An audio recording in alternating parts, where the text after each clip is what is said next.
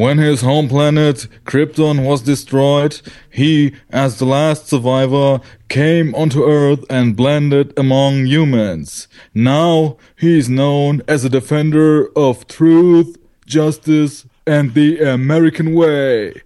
Christian Steiner. Äh, ja. Dankeschön. Guten Tag, Christian. Guten Tag, Arne. Was ist hier los? Die Sendung ist keine drei Sekunden alt und ich kann schon nicht mehr. Also. Sehr schön, ja. Das war aus äh, unserem Superman, den wir heute besprechen, oder? Genau. Direkt äh, Intro-Exposition, wo einem erklärt wird, worum es denn eigentlich gehen wird. Sehr meta und sehr schön. Und wusstest du, dass genau eben jenes Intro, ähm, da bin ich mir zu 98% sicher, die Grundlage für Truth, Justice and the American Way war. Das war so das erste in dieser Fernsehserie, in diesem Intro war das, dieser Slogan, der ja heute immer noch für Superman steht, das erste Mal so ausgesprochen. Ja, äh, mir war das gar nicht so bewusst. Ich habe das erst im Nachgang auch jetzt so mitgekriegt, dass das wohl das eine oder andere Mal in Bezug auf Superman äh, genannt wurde. Aber ich fand's schön, weil irgendwie spiegelt da ganz viel schon oder spiegelt das schon ganz viel durch, was Superman irgendwie selbst auch ja, das war jetzt mein zweiter Filmkontakt mit ihm, äh, was ihn so zumindest damals anscheinend ausgezeichnet hat. Arne, Aber dazu später mehr. Arne, ich freue mich jetzt schon so sehr auf die kommenden Jahre mit dir in dieser Sendung. Was, was wir dir hier alles beibringen können und ganz besonders zum Thema Superman. Ja, meine Hoffnung ist ja, meine insgeheime Hoffnung ist ja, dass du irgendwie nach, weiß ich nicht, zehn Jahren oder so, so lange wie wir hier brauchen, bis wir bei Man of Steel ankommen, dass du dann endlich sagen wirst, oh mein Gott, was ist das für ein Film? Was macht der mit unserem armen, armen Superman? Das geht ja mal gar nicht. Tja, Aber wir gut. werden sehen. Wir werden sehen. Wir werden sehen. Wir sind erstmal, wir sind erstmal in der allerersten Ausgabe, regulären Ausgabe jetzt dieser Superhero Unit. Das muss man vielleicht auch noch kurz erklären. Ich hoffe ja, dass das auch Leute hören, die uns noch gar nicht so sehr kennen und dieses Ding hier vielleicht noch gar nicht so sehr kennen. Äh, ja, mein Name ist Christian Steiner. Ich mache normalerweise die Second Unit und du bist der wunderbare Arne Geider, der normalerweise Enough Talk macht. Enough Talk. Ja. Ich finde die Pause immer so schön. Ich finde die Pause immer so schön. Das, das Ausrufezeichen, das muss immer dazu kommen. Ja, das gehört auch zur Schreibweise fest dazu. Das hast du ja schon gemerkt, viele Ja. andere noch nicht. Ja. Aber das ist wichtig, weil Enough Talk, das muss ein bisschen mit Inbrunst muss das kommen. Das Ding ist auch, Jetzt ist ja hier Allow me to break the ice thematisch angesagt. genau, das Ding ist eigentlich möchte ich jedes Mal, wenn ich das irgendwo ins Internet schreibe, auch auf ein Arnold-Video verlinken. Also ich verlinke ja immer auf euch, auf euer Blog und so, aber eigentlich gehört da denn so ein Supercut von Arnold irgendwie drauf. Dann siehst du, das ist doch schön. Selbst jetzt in meinem zweiten offiziellen Podcast-Projekt, wo ich involviert bin, gibt es wieder den Link. Ne? Immer. Ohne Arnie geht's nicht. Ohne, ich, also der größte aller Zeiten. Oder so. So, du hast gesagt, du disziplinierst mich und uns.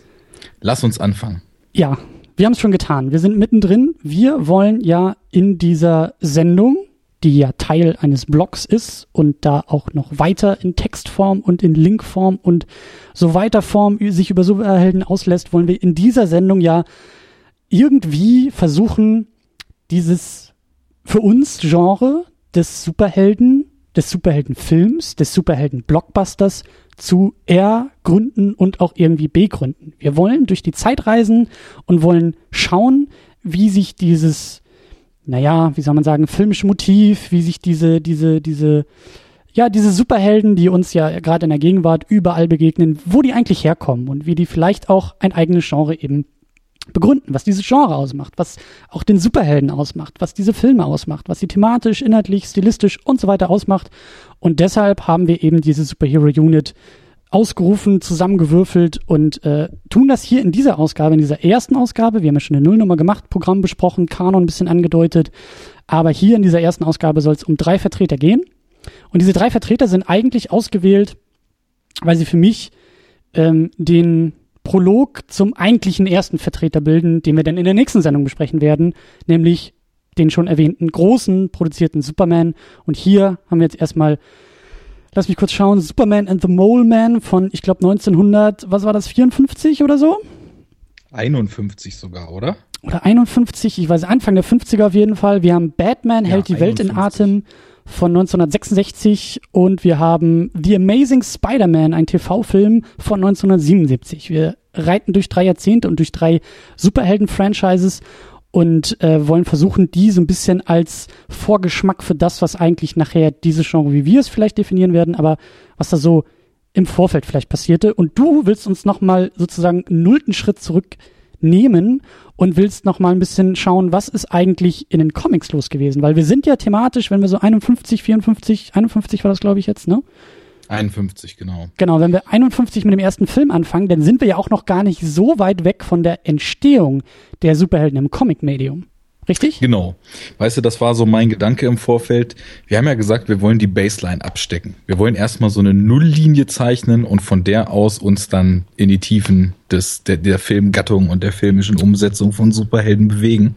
Jetzt habe ich mir gedacht, irgendwo muss das Ganze ja herkommen. Und für die Baseline ist nun mal eben auch, wie man das im Superhelden-Genre ja so schön hat, die Origin des Ganzen natürlich relevant. Wundervoll. Und äh, ich habe ja selber nicht so die riesige Comic-Geschichte. Ich weiß gar nicht, ob ich das in der Nullnummer erzählt habe oder nicht.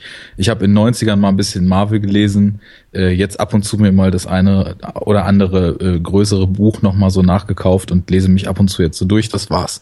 Nichtsdestotrotz habe ich mir so gedacht, es interessiert mich jetzt einfach mal und habe äh, auf einem Level, wo wahrscheinlich die richtigen Comic-Nerds irgendwie jetzt schon äh, die Mistgabeln schüren und äh, die Fackeln anzünden, einfach nur mal geguckt, wie ging das eigentlich los? Was kann man eigentlich so grob an Strömungen so in der Comic-Historie festmachen? Und wie ordnen sich dann eben auch diese drei sehr frühen Filme, die wir jetzt geschaut haben, da ein? Mhm. Und äh, ja, also ich gebe einfach mal so einen generellen Abriss.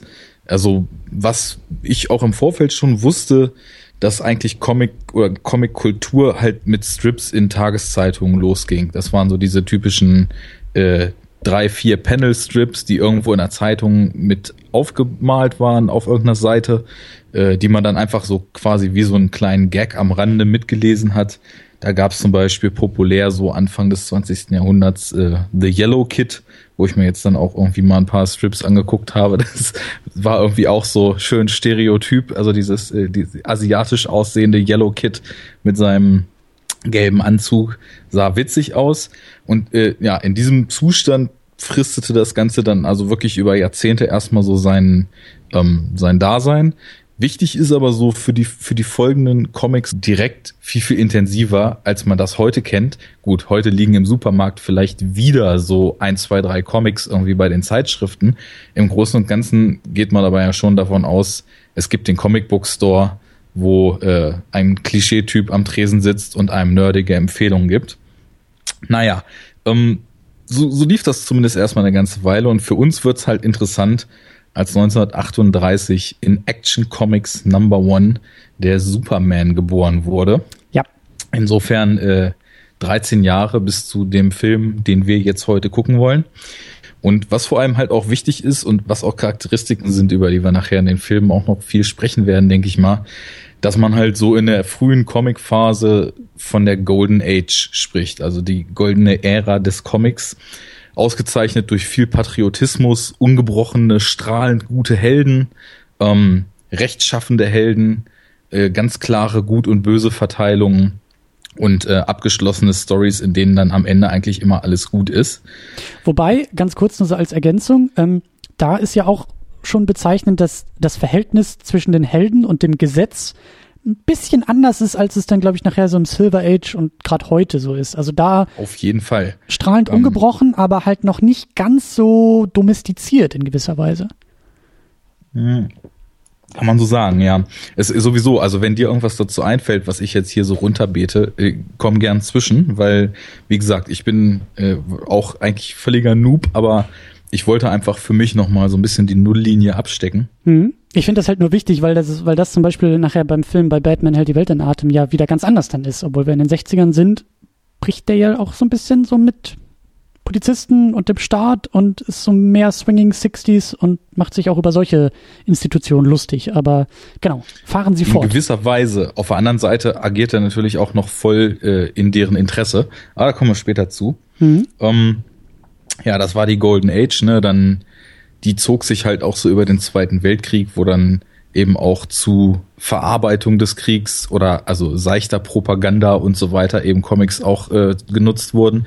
Der Patriotenheld schlechthin, Captain America, wurde damals auch 41 ins Leben gerufen. Und ähm, ja, so wie ich mir das jetzt an Wissen angelesen habe, ging, was die Superhelden betraf. Also sind natürlich in der ersten Zeit auch schon mehr entstanden. Also Batman gab es dann auch schon und ich glaube die Green Lantern und ja. ähm, und Shazam und wie sie alle heißen. Genau.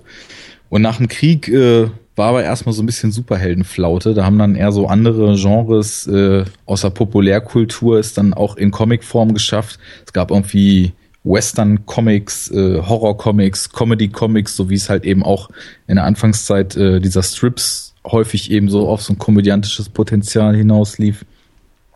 Jo, und ähm, dann kann man eigentlich so sagen, dass so in den 50ern wohl der Ruf der Comics irgendwie ziemlich ins, ins Schlechte gekippt ist. Da gab es dann so Kampagnen irgendwie von wegen äh, die, die Seduction of Our Youth by Comic Books und so weiter, was dann dazu führte, dass äh, ähnlich zu dieser MPAA, die eben die Filmratings in den USA macht, dann diese Comics Code Authority gegründet wurde, die eben ja im, im Endeffekt äh, eine Zensurbehörde war, die das, was jetzt in der filmischen Entsprechung der Hays Code war, dann eben in Comics auch durchgesetzt hat. Nichts Anzügliches, keine ja. ausufernde Gewalt und so weiter. Und dass diese CCA gegründet wurde, ist im Endeffekt auch dann so der erste Paradigmenwechsel, weil, na, ist natürlich arguably, ne, also wann das nun genau war, aber man, aber die Meinungen gehen zumindest äh, häufig in die Richtung, dass so 1956 mit dem Reboot damals von The Flash dann so das Silver Age losging. Und ähm, das wird uns heute auch noch in Filmform begegnen. Das war dann, also ich kann natürlich das jetzt alles wirklich nur so vom Hörensagen paraphrasieren, aber wohl eher so die Ära, wo Wissenschaft eine große Rolle gespielt hat, wo Villains und Helden äh, durch die Bank weg äh, oder oder häufig zumindest irgendwelche wissenschaftlichen Erklärungen gekriegt haben, mhm. wo Science irgendwie was ganz Obskures war, was auch immer so eine große Bedrohung darstellte.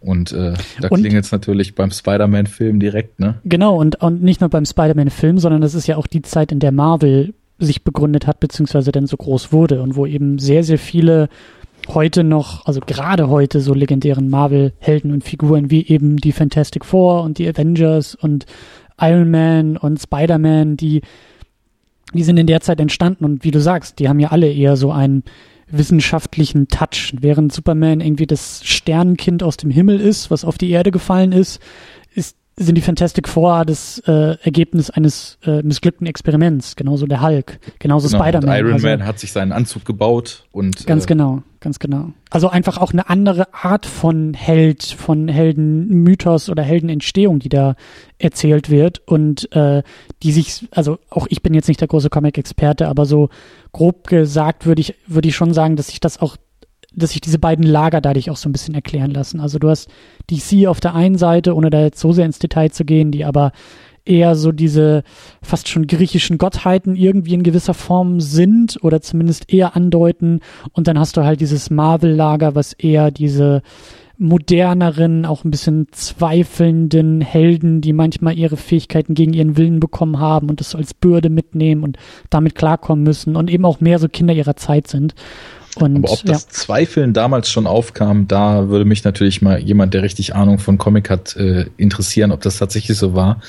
Weil für mich klang das alles so ein bisschen so, als ob Selbstzweifel, Gebrochenheit vielleicht sogar, dass alles irgendwie eher dann Sachen waren, die man dann später tatsächlich so in dem, ja, also frühestens äh, Bronx Age, ansonsten mhm. halt auch so diesem Dark Age oder Modern Age, wie man es nennt, dann erst gefunden hat. Ja, das, das stimmt schon, aber ähm, also ja, aber es ist halt, es ist ein bisschen, also nicht nicht nur unbedingt Zweifeln im Sinne von äh, äh, äh gebrochen sein, sondern eher durch dieses späte Aufkommen der Fähigkeiten gibt es halt einfach eher so ein so ein Bruch.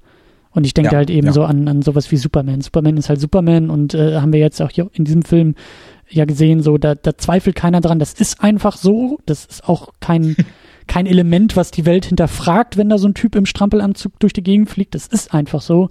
Und das ist, glaube ich, bei den anderen Helden dann doch ein bisschen anders. Also auch, ja. Ja, das aber da kommen wir, glaube ich, auch, auch in den Ja. nächsten Ausgaben werden wir glaube ich, mehr drüber reden, aber ja. Auf jeden Fall. Also ich meine, ich muss sowieso schon sagen, so dass gerade auch Origins eigentlich immer was waren, was mich so mit am meisten gereizt hat, Mhm. weil ich das immer spannend fand, wo kommen die her? Mhm. Und sowas wie als Held geboren ist natürlich was ganz anderes als schon ein komplettes Leben plötzlich in so eine Superkraft mit reinnehmen. Ja. Aber da kommen wir später zu. Wenn ich das richtig verstanden habe, dann könnte man wahrscheinlich äh, den Batman-Film, den wir jetzt auch gleich noch besprechen werden, ziemlich stark äh, in dieses äh, in dieses Silver Age eingliedern, weil aufgrund dieser krassen Zensur, die es halt damals gab, weil das halt alles so echt wohl recht bunt, campy, quatschig, albern, überdreht und äh, ja, das sind glaube ich alles Attribute, die in der positivst denkbarsten Bedeutung ihres ihrer Hm. eigenen äh, Wortes auf diesen Batman-Film zutreffen. Das stimmt schon, aber so, so ein Hau also eine Hoffnung von diesem Projekt äh, ist es für mich ja auch, eine neue Zeitrechnung auf die Filme anzuwenden. Also ich glaube auch, dass die Filme sich in eigene Epochen ein, einteilen lassen, die aber, glaube ich, ein bisschen strukturell anders sind als die Comics. Also wir sind zwar mit dem Batman 1966 im Silver Age der Comics unterwegs und du hast auch recht, da gibt es auf jeden Fall Parallelen. Ich frage mich aber eben auch, ähm, und damit gucke ich auch schon so ein bisschen voraus auf, auf, auf das äh, Programm der, der nächsten Ausgaben mit Superman. Ich glaube auch, dass die Filme aufgrund ihrer Produktion diesen Comics auch ein bisschen hinterherhinken, ja. Es ist ja oft. Fall. Hm? Das war nichts, also ich, ich wollte jetzt nicht sagen, weil die Comic-Ära bestand, sind zwangsweise die Filme in der Zeit auch der Ära entsprungen. Ich glaube nur, dass man wirklich relativ schön rein zufällig jetzt, auch anhand der Jahreszahlen, auch wenn das ein bisschen hinterherhängt, dass wir jetzt heute eigentlich mehr oder weniger so aus allen drei großen Comic-Ages tatsächlich auch einen mehr oder weniger passigen filmischen Vertreter reingeholt haben. Ja. Ja, das Und das, schon. obwohl es nicht mal intendiert war. Also Das stimmt von schon, mir ja. zumindest nicht. ja, ähm, gut. Und dann kommt auch so der nächste Break. Und da wird's halt immer schwieriger, ne? Also während man das historisch irgendwie wohl noch ganz gut trennen kann, wann jetzt äh, Golden und Silver Age so ineinander überging, ist das bei der Bronze Age schon gar nicht mehr so einfach. Also da wird so zwischen 71 und 73 gehen die Meinungen auseinander. Es gibt halt Comicbook-Historiker, die halt äh, den Weggang von Jack Kirby von, von Marvel, um sich eigenen Pro äh, Projekten zuzuwenden, so als einen Wendepunkt in der ganzen Sache sehen. Dann hat wohl irgendwie auch ein relativ äh, langjähriger und bekannter Superman-Autor, dieser Mort Weisinger oder irgendwie so hieß der, also, ob dir das was sagt, ähm, hat auch 71 Superman verlassen. Mhm. Ähm, viele UK-Autoren wurden, glaube ich, auch ähm, dann langsam so an die Materie rangeholt. Und die Themen haben sich halt auch total verändert. Also Mhm. von ja, wichtig ist auch, das hatte ich ja vorhin gesagt, mit den Newsstands. Da haben halt die ersten Comicbook-Stores aufgemacht. Und äh, aus der öffentlichen Wahrnehmung ist das dann ein bisschen stärker gewichen, als es halt vorher präsent gewesen ist. Äh, die Themen wurden ein bisschen härter, also Rassismus, Drogenmissbrauch, alles irgendwie realitätsnäher. Ähm, Ja klar, du hast, du hast ja jetzt auch zum ersten Mal eine Generation, die als Kind diese Comics gelesen hat und halt erwachsen geworden ist. Wenn du Ja, vielleicht genau. in den 50ern angefangen hast, 40er, 50er oder so, Comics zu lesen, dann bist du halt eben in den 70ern, äh, also dann, dann bist du eine eigene Zielgruppe, ein eigener Markt. So, an den sich dann eben die Themen vielleicht auch richten könnten, sollten, könnten. Und natürlich durch die Comicbook-Stores auch eben ein eigener Marktplatz für diese Zielgruppe. Also das war, glaube ich, auch Teil dieser Entwicklung der und sich lockernden Zensur, die halt auch dann langsam wegfliegt. Ganz genau, ganz genau, ja. ja. so eine Verkettung von vielen Faktoren. Ist ja immer schwierig, so ein Phänomen dann halt auf so ein paar Sätze runterzubrechen. Also da können wahrscheinlich äh, Leute vom Fach, sage ich jetzt mal in dicken imaginären Häkchen, Sendung um Sendung füllen, wann da was wie sich ausgewirkt hat. Das soll aber nicht unser Anspruch sein. Richtig, Äh, richtig. Wir wollen das Ganze ja eigentlich filmisch ergründen. Nichtsdestotrotz, ähm, ja, dann ging das los auch, dass zum Beispiel äh, the other way around, also nicht mehr äh, die ersten Filme von Comichelden gemacht werden, sondern Comic-Versionen von gängigen Filmen, von Star Wars, von Indie, Mhm. von hast du nicht gesehen, in die Läden kamen und äh, der Comic in seiner Bandbreite einfach immer stärker integriert war so in die in die Popkultur. Ja, und ähm, dann geht's weiter so ungefähr 85, 86, Mitte der 80er wird's dann äh, richtig, richtig, richtig fies. Da, ja, Iron Age, Dark Age, Modern Age. Das ist dann so die Zeit von Dark Knight Returns, von Watchmen, wo es richtig düster wird, wo es äh, moralisch verwerflich wird, wo immer mehr Anti-Helden aufkommen. Ja. Und äh, wir haben viele, viele, viele Filme in letzter Zeit gesehen, die sich äh, also ja. definitiv, wenn sie direkt auf Comic-Vorlagen zugreifen, sich aus dieser Ära speisen. Ähm, ja, dann sowieso, also auch die Helden werden immer verletzlicher, werden immer gefährdeter.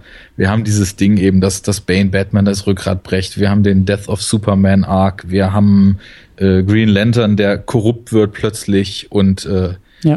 auch, dass das Arcs nicht mehr in, in einer Comiclinie verlaufen, sondern dass sie plötzlich, wenn der Amazing Spider-Man liest, das ging mir nämlich damals so, als ich in den 90ern gelesen habe und den Maximum Carnage Arc gelesen habe, dass plötzlich man eigentlich auch äh, quasi als Sekundärquelle Zweit, Zweitliteratur und äh, andere Heftlines sich ranholen musste, weil plötzlich der Willen, gegen den da gekämpft wurde, bei ganz anderen Helden auch mal für zwei Hefte lang vorkam. Ja. Es wurde alles immer vernetzter, die Reboots überschlugen sich, Relaunches, Alternativrealitäten und so weiter. Äh, ja, dann gab es halt in den 90ern noch so den Punkt, wo das Medium fast äh, den Bach runtergegangen ist, weil halt dadurch, dass ein paar Mal so die Action Comics One und so weiter zu horrenden Preisen äh, über den Tisch gegangen sind, ein Haufen Leute der Meinung waren, oh Comics, das ist ja eine gute Wertanlage, da spekulieren mhm. wir mal drauf.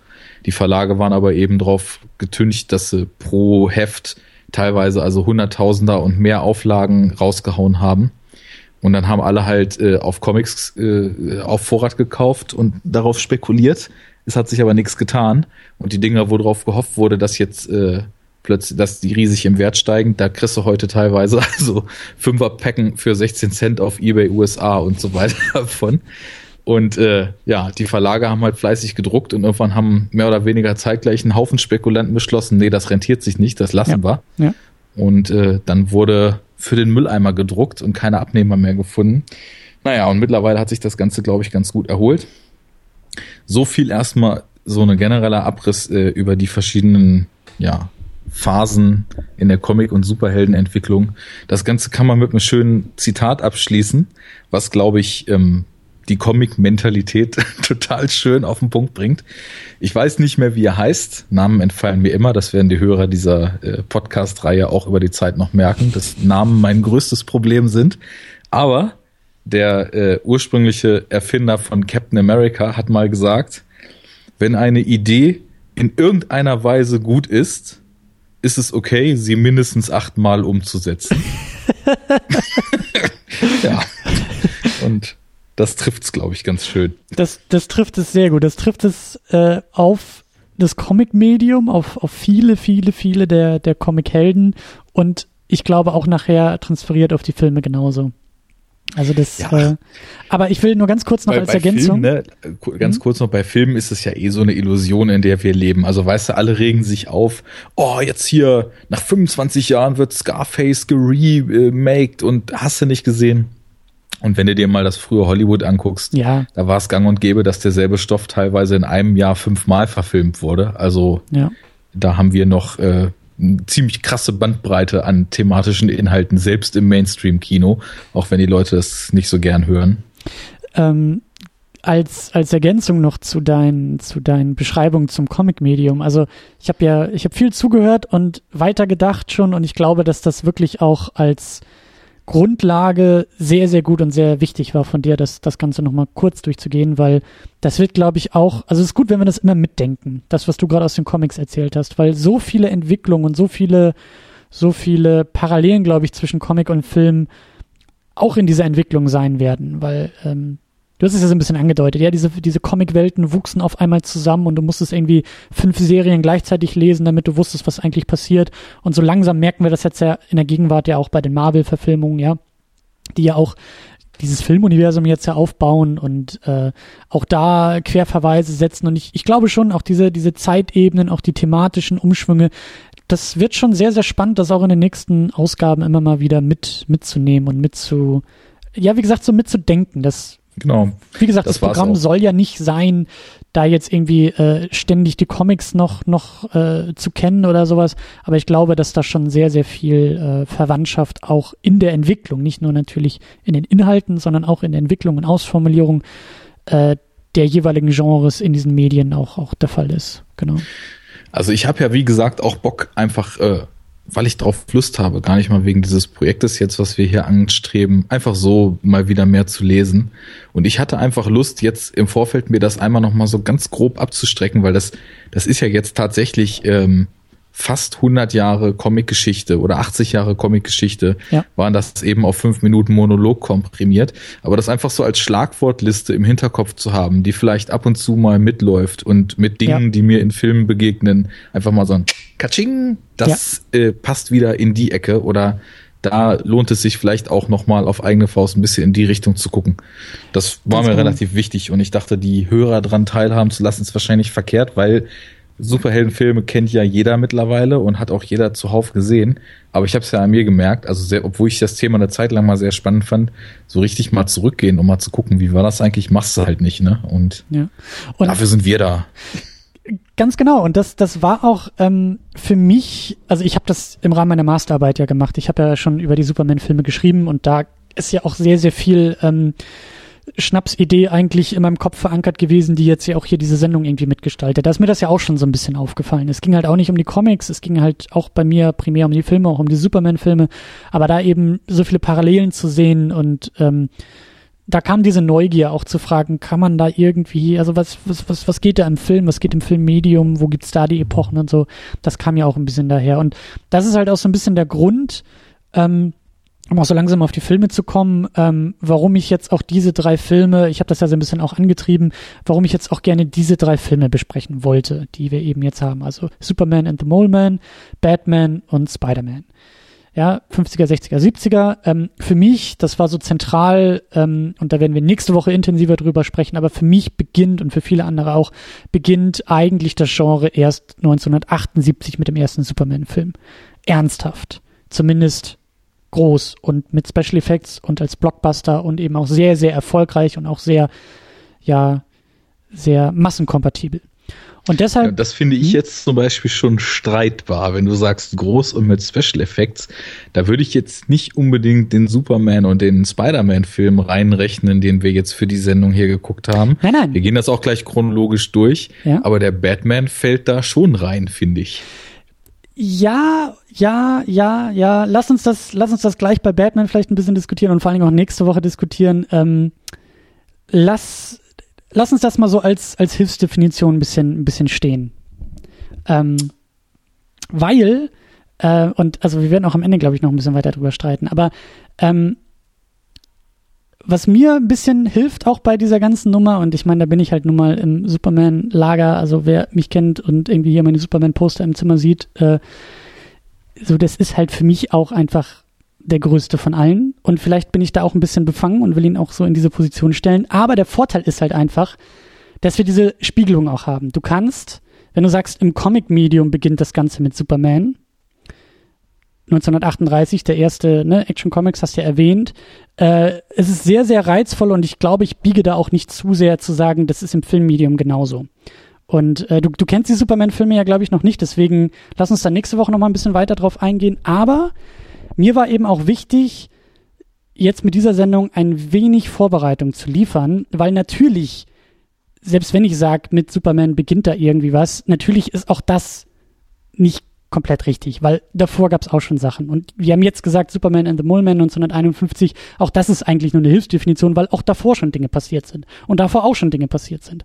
Mir geht's nur darum zu sagen, diese drei Filme, die wir jetzt haben, sind zumindest eher begründend für dieses, für diesen Modus, äh, Fernsehen irgendwie auch filmisch aufzuarbeiten. Ob es jetzt nun ein Fernsehfilm ist, ob es wie ich glaube, Batman lief hier auch im Kino. Ich bin mir da nicht ganz so sicher, aber so ein paar von den Dingern haben es auch mal aus dem Fernsehen rausgeschafft. Aber sie alle sind irgendwie immer noch so mitgedacht mit TV-Serien. Superman and the Mole Man war äh, der Pilotfilm für dann die später, spätere Serie. Batman war als Ich glaube, also die Serie gab es schon. Ich glaube, es gab schon die erste Staffel. Dann haben sie den Film gemacht, um die, um die Serie international besser vermarkten zu können. Und Spider-Man war auch ein Fernsehfilm, der dann später so eine eher, heute würden wir es, glaube ich, eher Miniseries nennen, aber eben auch sowas mitbegründet hat.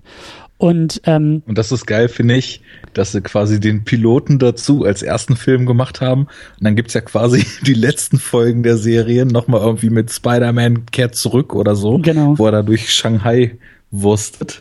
Genau. Also so zwei Fliegen mit einer Klappe, da machen wir irgendwie mal eine Serie und ein paar Filme mit einem Schlacht raus. Passt schon irgendwie. Genau, und ich habe die Dinge halt eben auch ausgewählt, weil den Superman kannte ich den hatte ich auch schon in Vorbereitung für, die, für, für meine Masterarbeit mir angeschaut, aber eben halt nicht mit reingenommen, weil ich gesagt habe, okay, das ist für mich einfach eine andere Stufe. Äh, den Batman kannte ich halt nicht. Ich kannte halt nur auch so diese, diese Legende, Ausschnitte und natürlich weiß man irgendwie, gerade wenn man sich im Netz bewegt, was so bezeichnet ist für den Adam West Batman, aber so wirklich gesehen habe ich ihn auch noch vorher nie.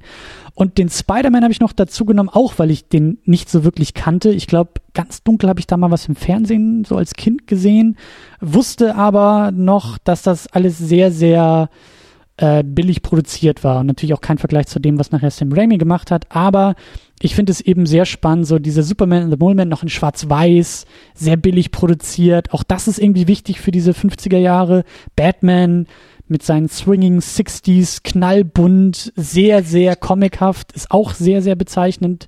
Und dann eben dieser Spider-Man, der ein Jahr vor Superman rauskam, ja, also Superman, der dann ein Jahr später, der eben von Richard Donner, der halt wirklich mit Special Effects was rausholt und auch wirklich so in diesem Star Wars Fahrwasser mitschwimmt und auf einmal auch so dieses Blockbuster-Kino mitbegründet, so. Und ein Jahr davor kommt aber trotzdem nochmal so ein, so ein Quatschkram irgendwie ins Fernsehen. Und das war mir schon wichtig, irgendwie diese, ich glaube, die sind unterschiedlich genug. Ich glaube, sie stehen auch für etwas, sind bezeichnend für etwas, aber schaffen alle, und da werden wir gleich dann drüber streiten, schaffen in meinen Augen alle nicht etwas Nachhaltiges zu begründen, so wie das nachher dieser Superman geschafft hat. Ja, dann lass uns doch die Dinger einfach mal beackern. Genau, wir fangen an mit Superman and the Mole Man. Wie schon erwähnt, das Ding ist so ein bisschen zusammengeschustert, beziehungsweise als Pilotfilm für die spätere Serie. Äh, der Plot ist eigentlich auch mit einem Satz äh, zusammenfassbar. Superman kämpft gegen Wesen, die aus dem Erdinneren herauskrabbeln und es sind so kleine, ja, Molemen, so wie, was, was ist das, ähm, Maulwurfsmenschen. Und die so geil aussehen. Ja, super billig geschminkt und in Wirklichkeit kämpft aber eigentlich gegen Hass und für die Toleranz, was sich dann jo. so im Laufe der Geschichte äh, herausstellt. Ein Satz ist ein schönes Stichwort, weil der Film macht ja auch tatsächlich seine Exposition. Worum geht's hier eigentlich? In ja. einem Satz.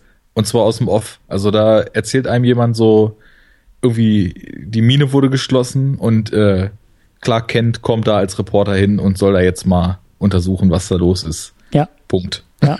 Und Nachdem wir gehört haben, wer er ist, der Defender of Truth, Justice and the American Way. Genau, die, die Origin Story wird da in so einem Intro schnell abgehandelt und eben nicht so wie heute, dass es da irgendwie um die Rettung der ganzen Welt geht, sondern eigentlich ist das Ganze sehr, sehr klein, sehr überschaubar und eben, was man ja auch schon sofort sieht, sehr, sehr billig produziert. Also wirklich. Klar ähm, ne, irgendwo auf so einem Studio-Lot irgendwie und dann ab und an ist man mal kurz nach draußen gegangen und äh, ja, also ne, das ist noch nicht mal so weit, dass man irgendwelche Kabel sieht, weil einfach Superman nicht wirklich durch die Gegend fliegt, sondern dann schnell mal kurz in Zeichentrick, äh, in die Zeichentrickkiste gegriffen wird, um Superman nochmal irgendwie zu animieren und äh, ich find's halt immer noch charmant, aber es ist natürlich, es ist, es ist nicht, es ist nicht aufwendig, es ist nicht äh, äh, es ist zwar liebevoll, aber auch das ist ein dehnbarer Begriff, glaube ich. Ja, also gerade diese B-Ästhetik, die fällt da schon ins Auge. Ich meine, ja. man muss das natürlich auch so ein bisschen abstecken, wo man sich 1951 überhaupt filmisch auch irgendwie in Hollywood oder bei den TV-Stations da so bewegt, ne? Und ich meine, auf der einen Seite ist mir halt direkt aufgefallen, dass äh, Clark Kent mit seinem Trenchcoat und seinem Hut und auch einige andere Leute, auf die er da trifft, von der Ästhetik irgendwie auch jetzt äh, von der Belichtung des Films oder so jetzt mal völlig abgesehen, nur isoliert sein Auftreten. Er könnte halt auch so ein Noir-Detective ja. sein, an, ja. anstatt äh, ein Zeitungsreporter, der da irgendwo im Flachland bei einer äh, Bohrungsmine ankommt. Das ist das Erste und ich meine, man muss sich halt überlegen, so die, diese Noir-Filme, waren ja damals in den 40ern, 50ern, das ist ja so die klassische Noir-Ära, waren ja eben die Filme, wo Studios äh, aufstrebenden, unbekannten, später dann auch bekannteren Filmemachern für wenig Budget mehr oder weniger freie Hand gelassen haben, ich meine, hat man ja häufig so das Ding gehabt, dass es da eben damals, weil die Filme auch noch kürzer waren und so weiter, so Double Features hatte, wo dann ein großer Hollywood-Studio-Film mit zum Beispiel so einem B-Noir-Film, deswegen gibt's da halt auch ziemlich viel Mist und äh, na, einige haben es natürlich auch zu Klassikern gebracht, ne, aber die sind halt in der Regel sehr billig. Da wird halt auch ja, ursprünglich wurde die Belichtung ja auch gewählt, um eben Defizite am Set und in den äh, Kulissen und in den Masken und den Kostümen halt zu, zu übermalen. Und das ist so die erste Ästhetik, die mir da aufgefallen ist. Und genau wie du sagst, irgend so ein Studio-Lot, also was hat man in 50ern halt auch noch massig, äh, Western und irgendwie riesige Monumentalfilme und plötzlich stolpern die dann da ja aus diesem kleinen Örtchen raus und sind im Endeffekt mehr oder weniger in der perfekten Western-Kulisse. Also da könnte ja. halt auch irgendwie gleich äh, John Wayne auf seinem Gaul einreiten und so von einem Moment auf den anderen in der Wüste. Da sieht man so wunderbar, das, was da war, das wurde da halt umgesetzt, ne? Ja. Lass mich ganz kurz noch ähm, den Cast durchgehen, weil der durchaus auch, auch wichtig ist, auch als Randnotiz würde ich vielleicht eher sagen, aber auch fürs Genre. Wir haben Lee Sholem, der Regie geführt hat. Das Buch ist von Robert Maxwell und eben die Besetzung. George Reeves als Superman und Clark Kent und Phyllis Coates als Lois Lane. Ich weiß gerade nicht, ob sie nachher auch bei der Serie dabei war oder nochmal umgecastet wurde. Er, George Reeves, aber auf jeden Fall. Und ähm, da geht's schon so langsam los. Ja, wir haben eben nächste nächste Sendung äh, Superman mit Christopher Reeve. Da gibt's auch keine Verwandtschaft oder so, ähnlicher Nachname, aber das ist nicht irgendwie verwandt.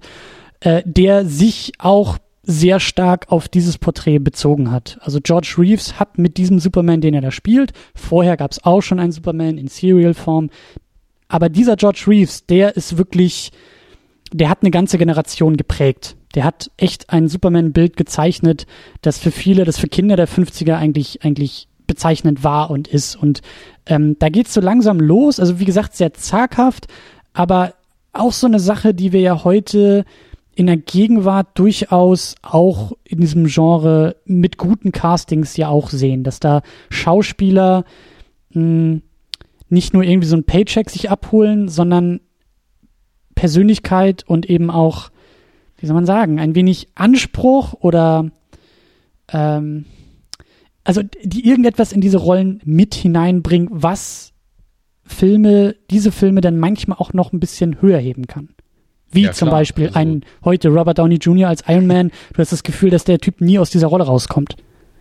Nee, aber das ist interessanterweise ist natürlich eher, weil er halt einfach so das prägnanteste Auftreten jetzt Auftreten von dem neuen Avengers Assemble da hat der prägnanteste, der fällt einem direkt ein, aber auch die anderen sind schon mittlerweile fast gebrandmarkt. Mhm. Also, wenn ich mir überlege, wenn du dir einen Chris Evans in Snowpiercer anguckst, nicht umsonst trägt der eine Mütze in Vollbart und der ist auch noch gefärbt, um ihn halt möglichst weit von seinem Captain America Look wegzubringen, weil das einfach einprägsam ist und ja, ich wollte jetzt gerade noch mal fragen, die Serie war dann Adventures of Superman, die in den nächsten mhm. fünf, sechs Jahren so lief, oder? Genau. Genau. Hast du da mal was von gesehen? Weil also ich kenne da gar nichts von. Nee, ich habe mich da auch eher nur so drüber drüber angelesen. Also da ist irgendwie, da gab es dann auch, ähm, in den 50ern gab es da irgendwie noch so eine andere Serie, irgendwas mit Everybody Loves Lucy oder sowas, eine sehr populäre, wo George Reeves dann auch nochmal so einen Gastauftritt als Superman hatte und das eben auch sehr populär war. Und ähm, George Reeves als, also der hat eigentlich eine ganz tragische Geschichte, weil der sich irgendwann, glaube ich, das Leben genommen hat. Ähm, da gibt es irgendwie Superman-Darsteller. Genau, da, da gibt es irgendwie auch so eine Verfilmung von, die heißt Hollywoodland. Das werde ich auch nochmal verlinken. Habe ich leider auch noch nicht geguckt. Das ist irgendwie aus dem Jahr 2006 so eine, so eine fiktive Geschichte, denn lustigerweise ist Ben Affleck da irgendwie in einer der Hauptrollen unterwegs. Ich glaube sogar als George Reeves, der jetzt Batman spielt. Also Hollywood ist klein, aber ähm, eigentlich eine ganz, ganz tragische Nummer und auch tragische Geschichte. Und es gibt eben, und das ist, äh, es gibt den sogenannten Superman-Fluch, äh, der hier sozusagen, also der mit dieser Geschichte um George Reeves, äh, George Reeves losgeht und dann Christopher Reeve, der ja dann in den 90ern einen, Unf einen schweren Unfall hatte, im Rollstuhl saß. Also da gibt es halt auch so ein paar Legenden in Hollywood, dass halt Leute, die halt Superman spielen, irgendwie immer unter irgendeinem persönlichen Schicksal leiden.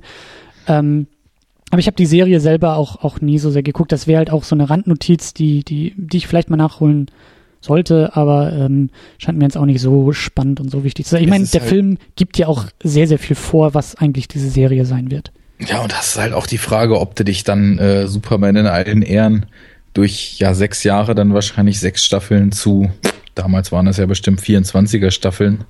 Also ob du da dir sechsmal zwölf Stunden dieser Serie antun möchtest oder ob du dann sagst, okay, ab und zu gebe ich mir vielleicht aus Interesse jetzt nochmal so eine sporadische Episode und belasse es aber dabei. Das gleiche Problem habe ich jetzt ja schon bei äh, Agents of Shield. Ja, also das, das ist mir mein Leben eigentlich auch zu kostbar für, aber ja, ja. Ja, das finde ich interessant, dass die Serie so schlecht wegkommt. Ich fand die gar nicht so verkehrt. Anderes Thema. Was, ja. Anderes Thema.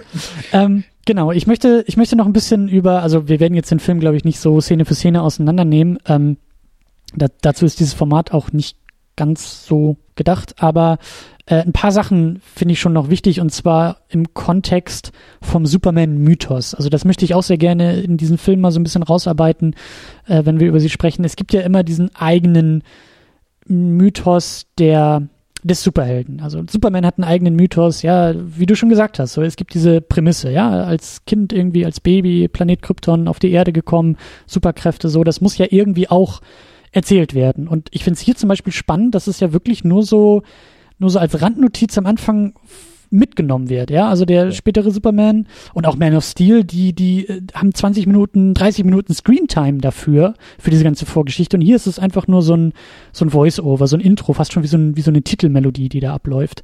Ähm, auch spannend, weil, wie gesagt, wir wollen ja auch ein bisschen das Genre so besprechen, könnte man sich ja auch als Konvention vorstellen. Ja, ist in den wenigsten Fällen eigentlich nachher der Fall gewesen, dass wir diese, diese ähm, Prämissen oder diese Heldwerdung in gewisser Weise so präsentiert bekommen wie hier.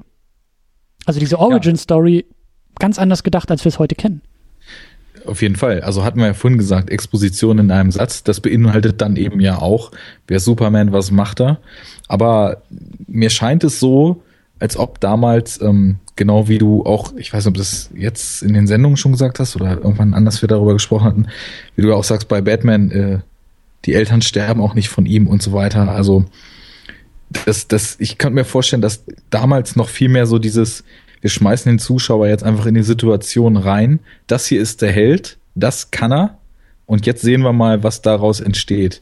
Und ähm, das vielleicht dann eben auch später erst, weil ich, ich habe das Gefühl, der Held hat in diesen frühen Filmen, also jetzt gerade in dem Superman, aber auch in dem Batman noch, noch viel mehr so einen strahlenden Symbolcharakter. Mhm. Es geht eigentlich fast nur da, darum, wofür der steht. Mhm. Also der, ich meine jetzt wie hier Superman, der ja auch, also jetzt so vom Schauspiel her wirklich tolle Präsenz hat, ne, der George Reeves.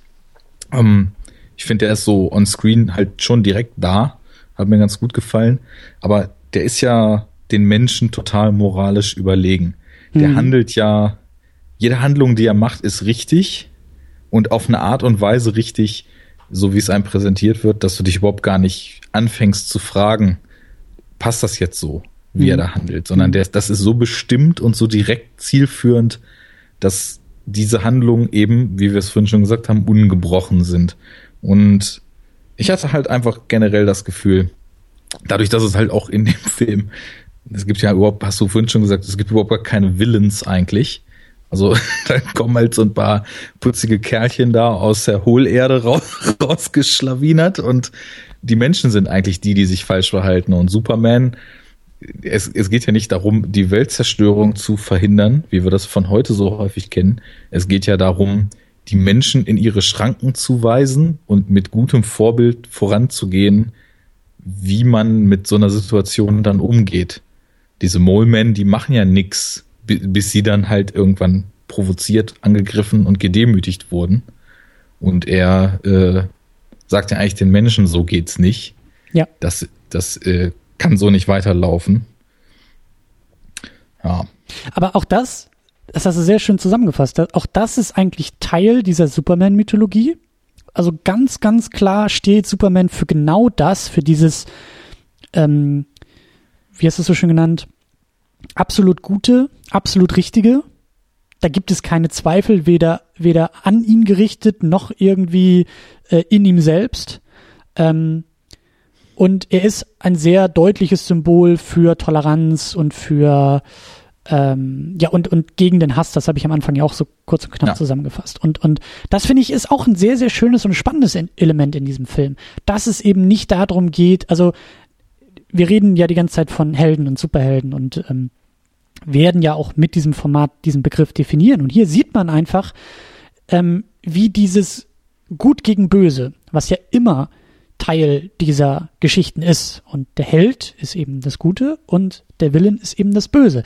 Dass das hier in einer doch anderen Konstellation auftritt, als wir es heute kennen. Heute ist es der Villain, der dem ähm, Guten in irgendeiner Form gleichgestellt ist. Durch durch äh, ähnliche Mittel, durch ähnliche Herkunft, durch ähnliche Fähigkeiten. All das gibt es hier nicht. Der vermeintliche Willen, der da aufgezeichnet wird, nämlich das Unbekannte aus dem Planeteninneren, diese, diese Mole Man, sind eigentlich ganz tragische Figuren, ohne sie auch irgendwie als tragisch gebrochen und als Anti- Helden darzustellen oder sowas. All den Quatsch gibt es nicht, sondern der Film schwenkt da irgendwann um und das ist für mich eigentlich auch das, warum er heute noch oder der Punkt, in dem er heute noch am besten funktioniert, ist eben dieser Umschwenk von eigentlich geht es gar nicht um das Böse, was gleichzusetzen ist mit dem anderen, sondern es geht um das Böse in uns, in jedem von uns. Und das ist die Intoleranz und das ist diese, diese Mob-Mentalität. Und ähm, da funktioniert der Film wunderbar, richtet sich natürlich auch eindeutig an ein junges Publikum. Wie du sagst, da wird auch moralisch was vermittelt.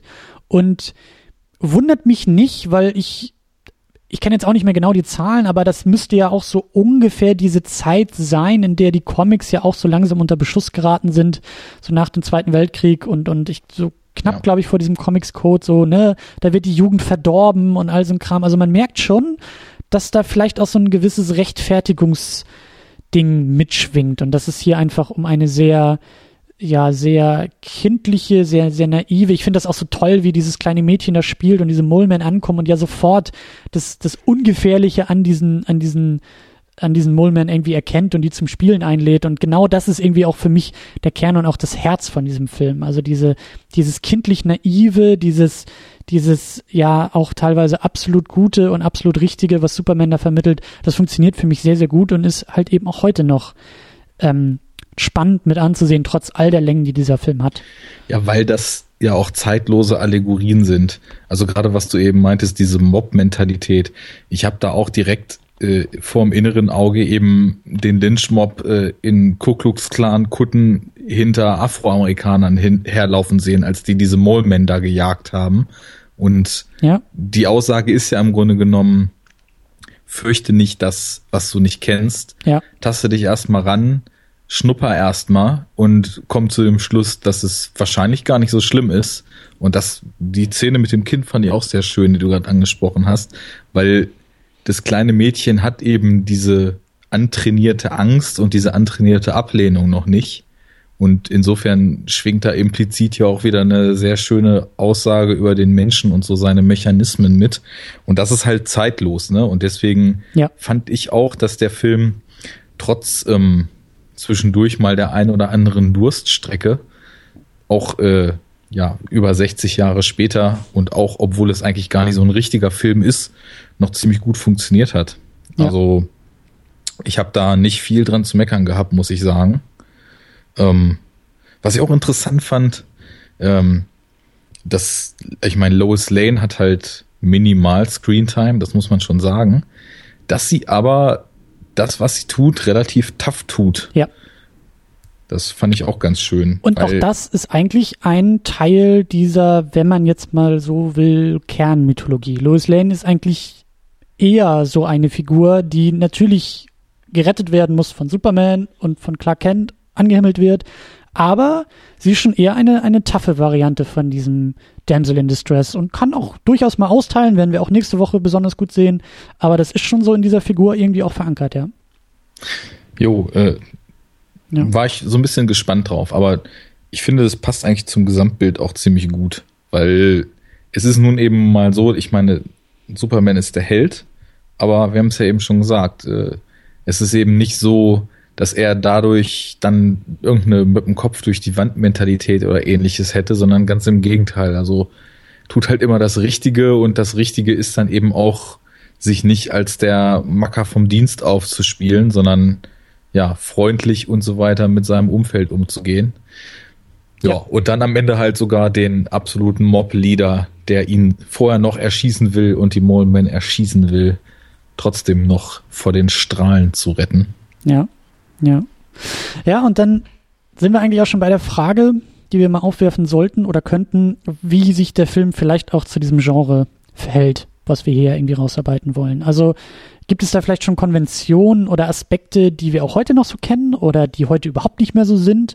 Und ich würde schon sagen, dass so ganz, ganz schwach und unterschwellig dieser, dieser Science-Fiction-Aspekt irgendwie ja mitschwingt. Ich meine, klar, das ist Teil der Superman-Geschichte, aber eben so dieses und klar, Superheldengeschichten sind irgendwie auch ein Teilgenre, Untergenre des Science Fiction, aber das sieht man hier eben auch sehr schön, dass es ja eben irgendwie etwas Übernatürliches durch diese Mole Man gibt, durch diese Laserstrahlen, die sie da benutzen, durch das Thema der Radioaktivität, auch irgendwie diesen, wie du ja auch schon angedeutet hast, so das Thema Wissenschaft irgendwie so mit rein, reinstrahlt. Ähm, das sind ja durchaus schon so Sachen, bei denen ich jetzt aus dem Bauch aus sagen würde, ja, das ist heute oftmals noch der Fall. Wobei es aber schon recht schwach ausformuliert ist. Also ich habe, während ich den Film gesehen habe, mehrfach gedacht, man könnte jetzt diese Kleinstspitzen, die es dann gibt, dass halt Superman plötzlich dann doch mal losfliegt oder dass da mal irgendwie von der Strahlenkanone der Moleman in so einer schönen äh, Layer-Effekt-Optik äh, mal so Schüsse abgeschossen werden. Mhm. Das hätte man auch relativ leicht durch ja, was weiß ich, mach aus der Laserknarre von den Molemen normalen Colt, mach aus dem fliegenden Superman einen, der auf dem Pferd losreitet ja. und mach aus dem äh, Superman, der sich vor die, vor die Waffe wirft, um den Menschen zu schützen, den Detective, der dem Bad Boy einfach die Knarre aus der Hand schlägt. Und schon hast du da eigentlich mehr oder weniger konventionelle Filmfragmente aus ganz anderen, viel klassischeren Genres. Und es hat mit Superhelden eigentlich nicht mehr richtig viel zu tun, weil du kannst auch ohne Probleme erstmal die erste Minute des Films wegschneiden und schon ist das halt ein Reporter und nicht mehr Superman, der ja. da in dieser Bohrstadt ankommt. Also das ist natürlich auch immer eine Frage, wie übernatürlich ging es damals überhaupt zu. Aber wenn du dir jetzt mal so die, sagen wir mal, die Universal Horror Classic Collection oder so anguckst, dann ist das von der Entfernung zum Normalen sage ich mal, wesentlich stärker ausformuliert, als das jetzt mit dem äh, Superman in diesem Serienpiloten der Fall ist. Ich weiß nicht, in welche Richtung die Serie gegangen ist. Vielleicht äh, ist da dann effekttechnisch später, ich meine, damals hat sich natürlich auch rapide was getan auf dem Level. Ich muss ganz ehrlich sagen, meine filmhistorische Grundbildung ist so dürftig, dass ich jetzt echt nicht einstufen kann, ob das 1951 ein großer Akt war für einen Serienpiloten, ihn da mal losfliegen zu lassen und dann die Seile da aus dem Bild zu kriegen oder wie man die das haben, gemacht hat. Der Running Gag war irgendwie nachher bei der Serie, dass, dass Superman immer auf so ein Trampolin gesprungen ist. Also die haben immer in dem Boden so ein Trampolin irgendwie äh, eingearbeitet, dass er zum Start halt diesen, diesen Sprung machen konnte. Und, aber das ist halt auch ein Punkt. Also klar, es gibt äh, viele, viele, viele Dinge und ich glaube auch in der Summe mehr Dinge, die diesem Film fehlen, die wir eben heute kennen, als Dinge, die er eben hat, äh, die, die bezeichnend sind fürs Genre. Es gibt halt eben nicht diese Special Effects Schlacht. Also selbst für die damalige Zeit war das, glaube ich, mal hier aufwendig, mal da aufwendig, keine Frage, aber es ist halt noch nicht diese Materialschlacht, wie wir es eben heute kennen und wie wir es auch nächste Woche sehen werden. Ähm, aber ob dies ausmacht, ist ja auch der Punkt. Da wollen wir ja hin. Braucht ja. es die denn? Oder ist vielleicht dieses strahlend Gute, dieses immer richtig Handelnde, dieses sich aufopfernde und auch völlig frei von negativen Gefühlen zu sein? Ich meine, dass er ja. den Anführer da am Ende noch rettet. Äh, der Zyniker in uns würde sofort sagen, lass das Arschloch doch da in den Laserstrahl rennen. Ja. Aber den Zyniker, den hat er halt nicht in sich. Ist das vielleicht erstmal so als Basis viel mehr das, was der Held sein sollte. Ich habe mich nämlich auch nach dem Film gefragt, wie kriege ich denn das eigentlich jetzt so zu heutigen Superhelden zur Deckung? Was gibt's denn da überhaupt für Ähnlichkeiten? Was gibt es da für Unterschiede? Und das ist schwierig, weil ich meine, so wenn ich, wenn ich diese Mentalität mehr so im, in Vergleich stelle, dann ist es vielleicht, also jetzt von den modernen Helden, die wir jetzt auch in filmischer Form äh, etabliert kennen, ist es vielleicht dann doch schon eher so, das was weiß ich, ein Xavier von den Professor Xavier von den X-Men oder ein Captain America dem Ganzen noch am nächsten kommt. Aber ich meine, ein Tony Stark hätte den Typen gegen Ende in den Laserstrahl laufen lassen und hätte noch einen One-Liner hinterher serviert. Glaube ich nicht, aber ich, ich weiß, in welche Richtung du willst, ja. Ja. Ja, das, das ist eben die Frage. Also ich meine, ich, ich freue mich auch drauf, ähm, diese ganzen Helden jetzt irgendwie auch noch mal so ein bisschen besser kennenzulernen, weil vielleicht werde ich auch irgendwie in einem Jahr die Aussage, Tony Stark würde den in Laser laufen lassen, auch wieder revidieren und äh, würde sagen, okay, er würde ihn vor dem Laser wegkaschen, aber trotzdem den zynischen Spruch bringen. Das glaube ich eher, ja. Aber ja. ja, ja, genau. Und, und das ist auch ein spannender Punkt bei diesem Film, dieses, dieser strahlende Held, dieser, hast du ja auch schon, ne, ich benutze immer gerne so Begriffe wie absolut, der absolute Held, das absolut Richtige. Das obwohl es, glaube ich, in der Gegenwart noch, noch mitschwingt, wird es anders vermittelt. Es gibt einfach nicht mehr diese Moralpredigt wie hier, bei der Superman denn vor dem Mob steht und sagt, nein, Freunde, das sind in Wirklichkeit nur missverstandene Kreaturen und in Wirklichkeit und eigentlich müssten wir doch mit ihnen und nicht gegen sie und so weiter. Das fehlt natürlich heute. Ich meine, klar, die Zeit ist anders, aber die Verkörperung oder die Wertevermittlung auch von solchen, von solchen Konzepten wie gut und richtig und aufrichtig, die funktioniert heute einfach anders. Das, das muss man schon so sagen. Ähm, ein weiterer Aspekt noch, und ich würde auch sagen, der letzte Aspekt, aber ein wichtiger, ähm, der natürlich auch aus diesem Fantastischen kommt, ja. Also Superheldenfilme sind ja immer Teil des fantastischen Kinos und das greift ja gerne auch mal äh, gegenwärtige Ängste auf. Äh, Science Fiction tut's ja auch immer gerne, klar, verpackt das dann gerne so als Utopie oder Dystopie, setzt es irgendwie in die Zukunft. Aber es schwingt ja oftmals auch die Zeit mit, in der diese Filme gemacht werden.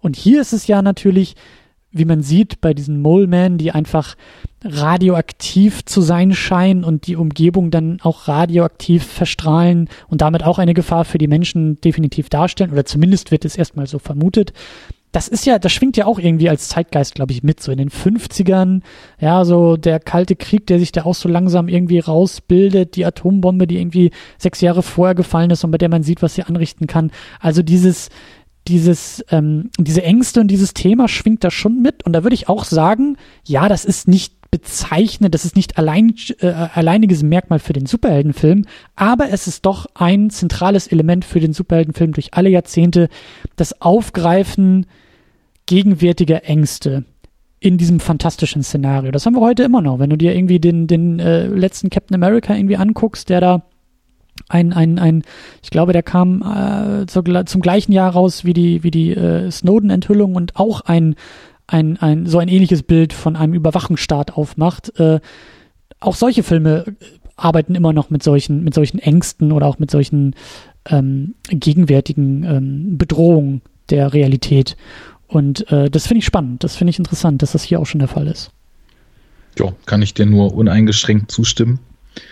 Sci-Fi etc ist da auf jeden Fall immer ein krasser Realitätsspiegel. Also man kann wirklich in der ja. Sci-Fi, wenn man so technologische Entwicklungen, müssen wir jetzt nicht machen, aber so in so ein paar Phasen einteilt, wann kam Robotik auf und dann haben wir die Terminator-Filme. Ja. Wann kam Automatisierung auf, äh, Digitalisierung ja. und plötzlich haben wir irgendwie Cyberspace-Filme, Lawnmower Man und all so ein Blödsinn und äh, Wargames als und so weiter und so weiter. Aber äh, das soll an anderer Stelle nochmal passieren.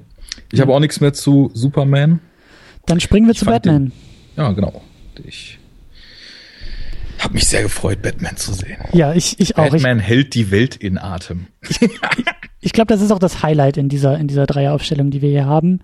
Ähm, der Plot ist eigentlich ziemlich basic. Also Batman muss irgendwie mit seinem äh, Kollegen Robin die UN retten, die Vereinten Nationen und damit eigentlich so die, die Welt in Ansätzen. Und zwar vor dem Joker, dem Riddler, Catwoman und dem Penguin. Also, äh, ne? Avengers und hier, wie hießen sie, Sinister Six, die da geplant werden sollten für Spider-Man und so. Das gab's auch schon in den 60ern, dass sich da die ganzen Villains zusammentun. Und das eigentliche Highlight in diesem Film, ähm, Bomben müssen entschärft werden. Oder eine Bombe muss entschärft werden. You can't, just can't get rid of a bomb. Ja, großartig, großartiger Film inszeniert von Leslie H. Martinson in der Hauptrolle. Wirklich legendär. Adam West als Batman, Burt Ward als Robin und dann die Villains gespielt von Lee Merriweather als Catwoman, die glaube ich äh, in der Serie von jemand anders gespielt wird. Wir haben Caesar Romero als Joker, Burgess. Bester. Bitte? Bester Joker. Ein ganz großartiger groß. Joker, ja. Ein ganz anderer als das, was wir in der Gegenwart kennen, aber äh, Ja, ähm, dann haben wir noch Burgess, heißt er so, Burgess Meredith als Penguin und Frank Gorshin als Riddler. So, und jetzt sag mir doch mal, oder mal eine Frage an die Hörer. Guckt euch bitte diesen Riddler an und sagt mir nochmal, dass dieser beknackte deutsche Comedian Ralf Schmitz auch nur irgendwas an seinem eigenen Auftreten selber entworfen hat. Und dann äh, gibt's ein Spiegelei auf die Nuss. Also der Typ hat ja wohl sein komplettes Auftreten eins zu eins vom 1968er Riddler übernommen. So, so. So steht fest. So, so, so, so. ähm, was ich spannend finde hier bei der Besetzung auch, also klar, dass die ganzen, dass die ganzen Villains ja irgendwie da zusammenarbeiten, ähm, aber es ist halt eben auch, auch noch erkennbar, äh, das ist vielleicht auch ein bisschen Inside Baseball, aber ich meine, dass es auch in den Comics so war, dass am Anfang der Joker und der Riddler eigentlich gar nicht so unterschiedlich waren in ihren, in ihren Persönlichkeiten oder in ihren, wie sagt man, Schurken, in ihrem Schurkendasein. Weil der Riddler ist hier eigentlich auch nur ein bisschen durchgeknallt und bekloppt und gar nicht so sehr dieser Riddler, den wir irgendwie kennen als großen Fallen- und Rätselsteller und irgendwie, irgendwie ist es hier ein bisschen mehr Gimmick, was, was der Riddler da macht, aber, aber ja. Ja, aber wer macht denn da mehr als Gimmick? Das ist überhaupt die Frage. Also ich finde es sowieso total schön, weil man einfach das Gefühl hat, die haben allesamt noch überhaupt gar keine richtigen Eigenschaften. Der Pinguin ja. hat eine lange Nase und macht knack knack zwischendurch. Ja. Äh, der Joker ist einfach nur völlig durchgeknallt und hat einen wunderbaren Mustache unter seiner Schminke. Ja, der Riddler lacht noch ein bisschen kranker und Catwoman regelt sich lasziv in ihrer heißen Suit irgendwie und macht fauchende Bewegungen mit den Händen. Und das war's eigentlich schon. Ja. Und ich finde es auch total cool. Ähm, es gibt so ein paar schöne, ja nicht Indizien wäre jetzt übertrieben, aber so, so ein paar schöne Beiläufigkeiten, die einem ganz, ganz toll vor Augen führen, dass die sich irgendwie scheinbar auch gegenseitig nur als so ein paar geschminkte Typen in seltsamen Kostümen sehen. Die sprechen sich nämlich immer mit Mr. Riddler und Mr. Joker gegenseitig an. Und ich weiß jetzt, habe jetzt das zu spät bemerkt und nicht mal darauf geachtet, ob es nur einer davon ist, der die anderen immer so anspricht. Das müsste ja dann der Pinguin sein, weil bei Mr. Riddler und Mr. Joker habe ich es noch im Ohr. Oder ob die sich alle so gegenseitig ansprechen. So, also wir bewahren mal die Form, ne? Herr Riddler, Herr Joker, bitte bewahren Sie Kontenance, wenn wir jetzt, wenn wir jetzt äh, die UN dehydrieren. Ja. Das ist so dieses Mister, das hat so einen formalen Aspekt. Aber gleichzeitig, was das Ganze wieder so casual und informell macht, dass sie ständig diese Masken abnehmen. Also der Riddler hat ja auch eine Maske auf und Catwoman, aber wenn sie so dann privat unter sich sind, dann zeigt man sich irgendwie auch die eigene Identität. Also auch irgendwie eher merkwürdig. Ja. So. Nur nach außen hin. Genau. Und es ist sowieso so köstlich, weil da ist ja so auch diese wunderbare alte Superhelden- und Comic-Mentalität so hast du halt irgendwie einen Straps über die Augen gezogen, bist du nicht mehr erkennbar. Und es ist so geil, wie einmal dann Batman unterwegs ist und Robin mit Alfred ihm folgt und Alfred dann auch, damit er nicht erkannt wird, einmal so eine Maske ja. über den Augen auf hat. oh Mann, Mann, Mann. Aber lass uns mal von vorne anfangen, weil der Film macht mir so viel Spaß. Ich könnte hier nur eine Sache nach der anderen loben. Ich habe wirklich schreiend irgendwie hier gelegen und ich schicke einfach mal kurz vorweg. Ich habe früher so im Nachmittagsprogramm als ich Kind war, da lief das noch auf, was weiß ich, irgendeinem Privatsender, habe ich wirklich von dieser Serie viel gesehen. Mhm. Und ich weiß nicht, ob ich den Film so in Gänze kannte, aber dieser Stil, der ist mir natürlich geläufig gewesen. Und insofern war es einfach jetzt total schön, nach bestimmt 20 Jahren da mal wieder zurückzukommen. Ja. Das war so mein Vorverständnis dazu. Ja. Ja, ist natürlich auch eine absolut legendäre Serie und auch eine legendäre Herangehensweise an dieses Comic-Thema. Und äh, deswegen werden wir, glaube ich, auch noch so ein bisschen drüber, drüber, drüber streiten, auch über die Bedeutung von diesem, von diesem Film, von dieser Herangehensweise. Aber was ich zum Beispiel auch, also extrem viele faszinierende Aspekte, ja. Ähm, aber der, der wichtigste ist, ähm, und ich habe mir auch ein bisschen Making-of angeguckt, das ähm, nennt Adam West, glaube ich, Theater of the Absurd, was, was er da auch gespielt hat und was ihn auch gereizt hat.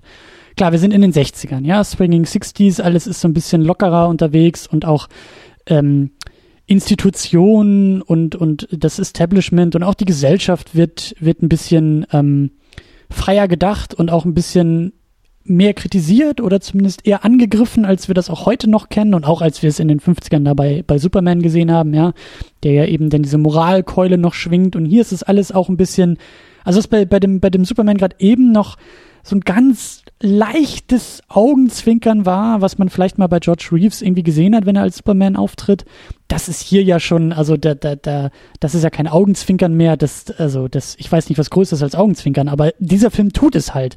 Und das ist das Schöne daran. Das ist ein richtig schöner Gegenentwurf äh, ich finde es auch so bezeichnend. Ich meine, klar, das ist dem Medium auch geschuldet. 51 noch in Schwarz-Weiß und hier 1966 in so viel Farbe, dass du Karies davon kriegst, wenn du den Film siehst. Aber auch das ist schön. Das ist wunder, wunderbar, wie bunt dieser Film ist und wie bunt auch diese ganze Herangehensweise ist. Auch das, auch das Denken über die Helden, auch das Denken über Batman.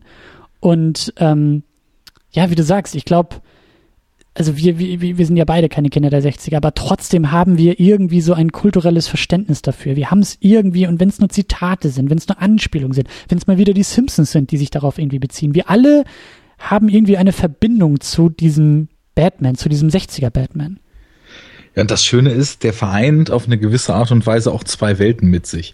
Denn auf der einen Seite ist diese comichafte, campy, bunte Quatschwelt, ja. die völlig über die Stränge schlägt, in der also ich denke ja, ich, ich gucke Filme sowieso und verstehe Filme und rezipiere Filme sowieso selten auf so einem Logik, Sinn etc. Level, ne? Aber wenn du das jetzt mal so auf die Goldwaage legst, da macht halt nicht Sinn. Ja. Die bleiben halt mit dem Auto liegen und plötzlich steht das Bad Bike im Busch. Die kommen halt am Hafen an und da ist eine Feuerwehrstange, mit der sie zu ihrem Bad Boat runterrutschen und all so ein Blödsinn. Da passiert halt immer genau das, was passieren muss.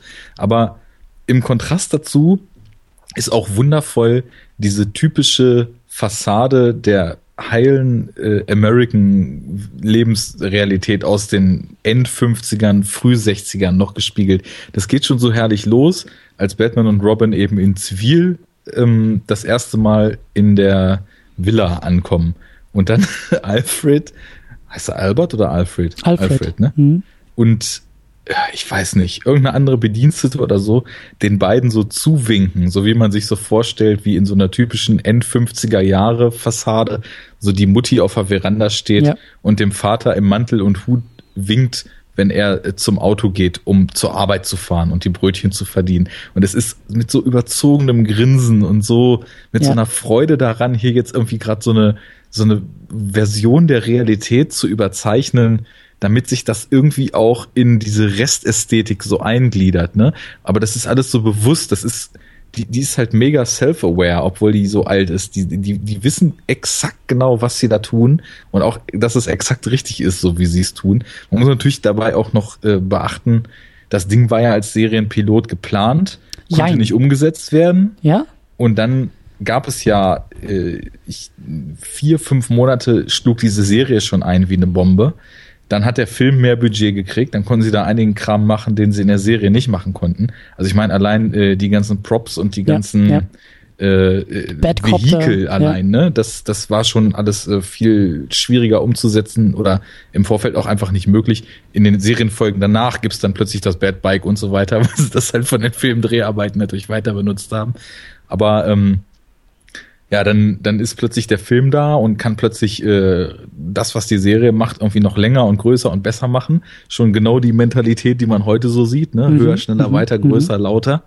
Und was ich total spannend finde, ist auch, du hast schon so schön betont, wie bunt das war alles. Die, die meisten Leute haben es ja dann damals auch eben im Kino erstmalig in dieser Farbe gesehen.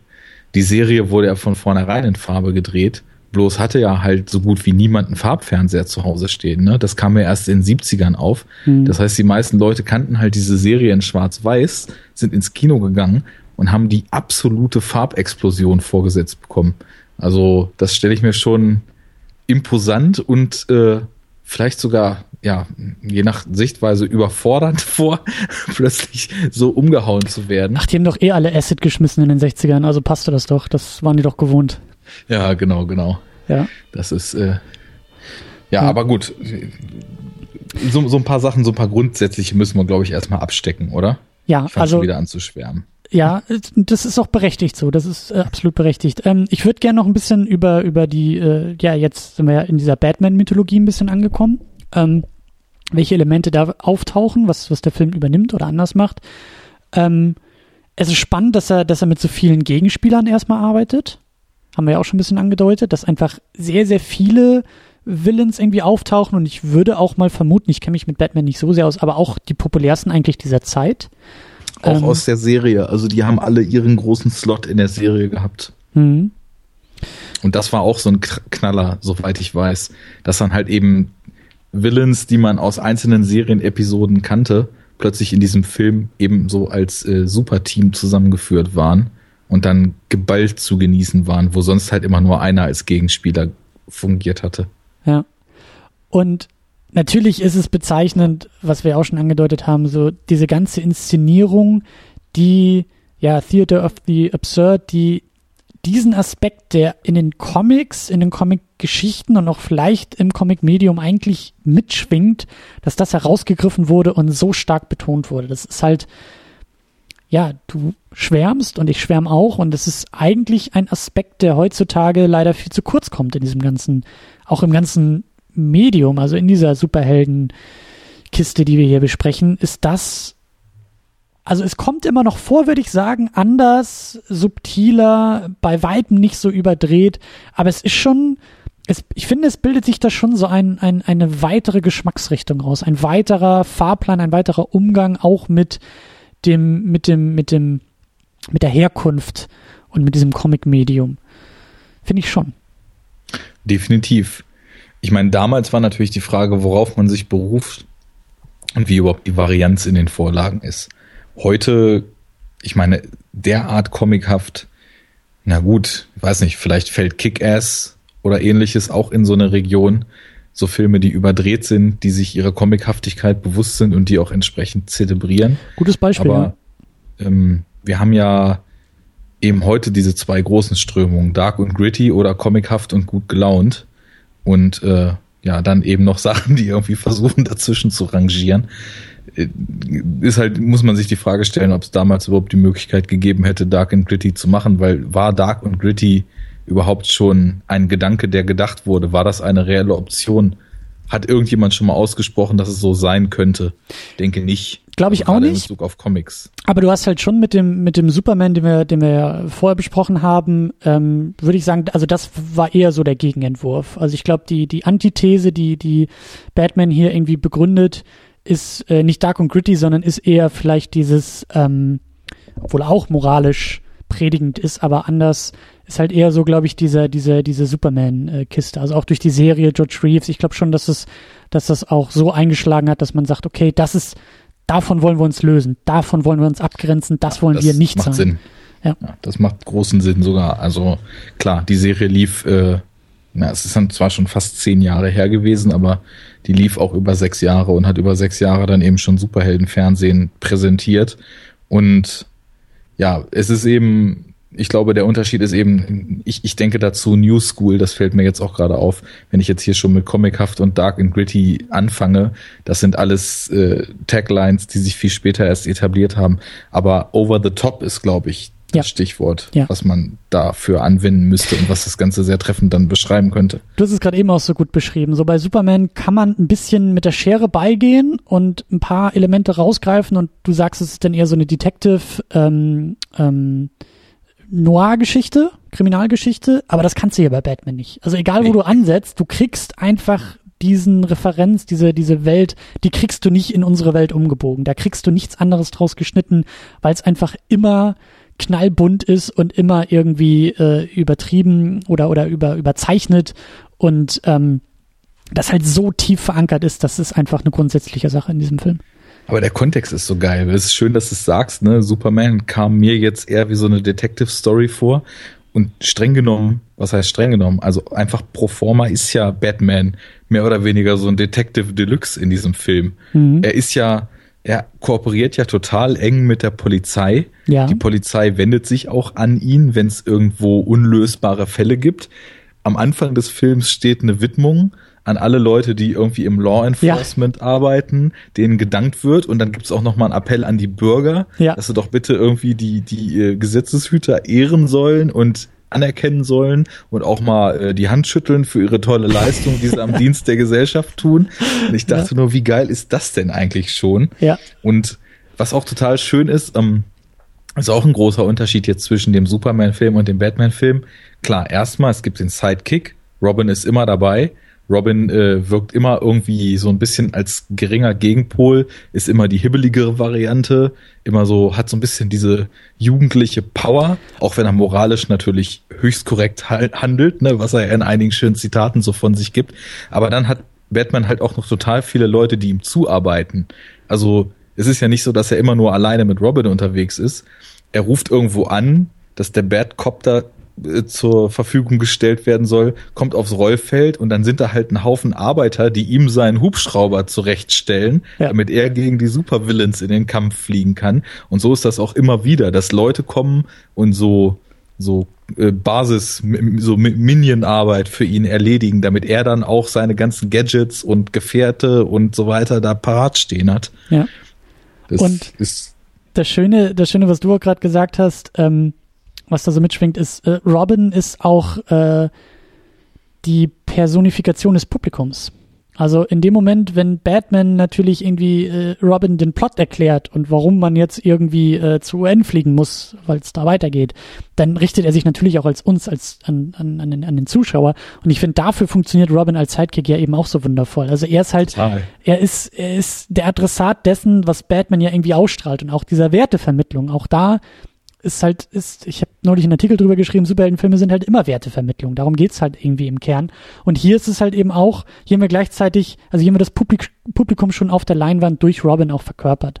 Und das, das äh, ist eben auch kein Zufall, dass Robin auch ein Kind ist oder, oder ein Jugendlicher ist, so, weil ähm, auch dieser Film sich natürlich stark an diese Zielgruppe richtet.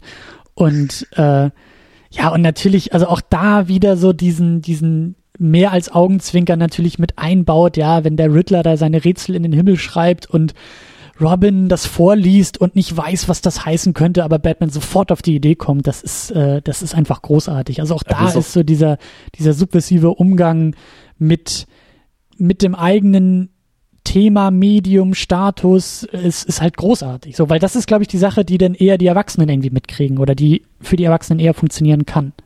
Ja, das Schöne ist, dass eben aber das auch in einer Taktung so eingesetzt wird und auch, äh, sagen wir mal, in einem Kniffligkeitsgrad dass das Publikum sich halt ab und zu auch mal clever fühlen darf.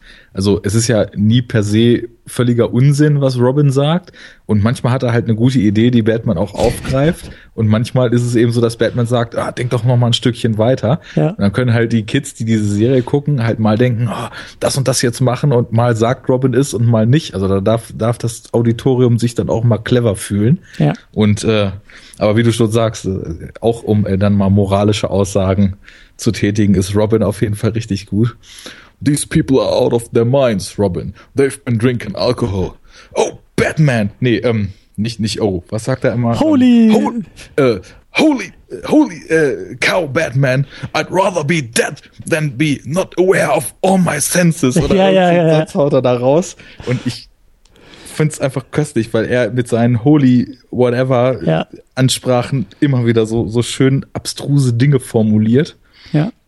Und das, das ist halt eben auch, es ist schade, dass das irgendwie so ist. Ich glaube, dass es, dass dieser Film so isoliert auch in dieser, in dieser Genre-Geschichte, ähm, Historie irgendwie äh, dasteht, weil das ist halt großartig. Auch genau das, was du gerade gesagt hast, oder ne, wenn, wenn Robin da, glaube ich, mit Batman aushandelt, ja, er kann ja denn, er kann das Batmobil ja nicht selber fahren, er hat ja keinen Führerschein. Ja, da muss Alfred das machen. Ja, okay.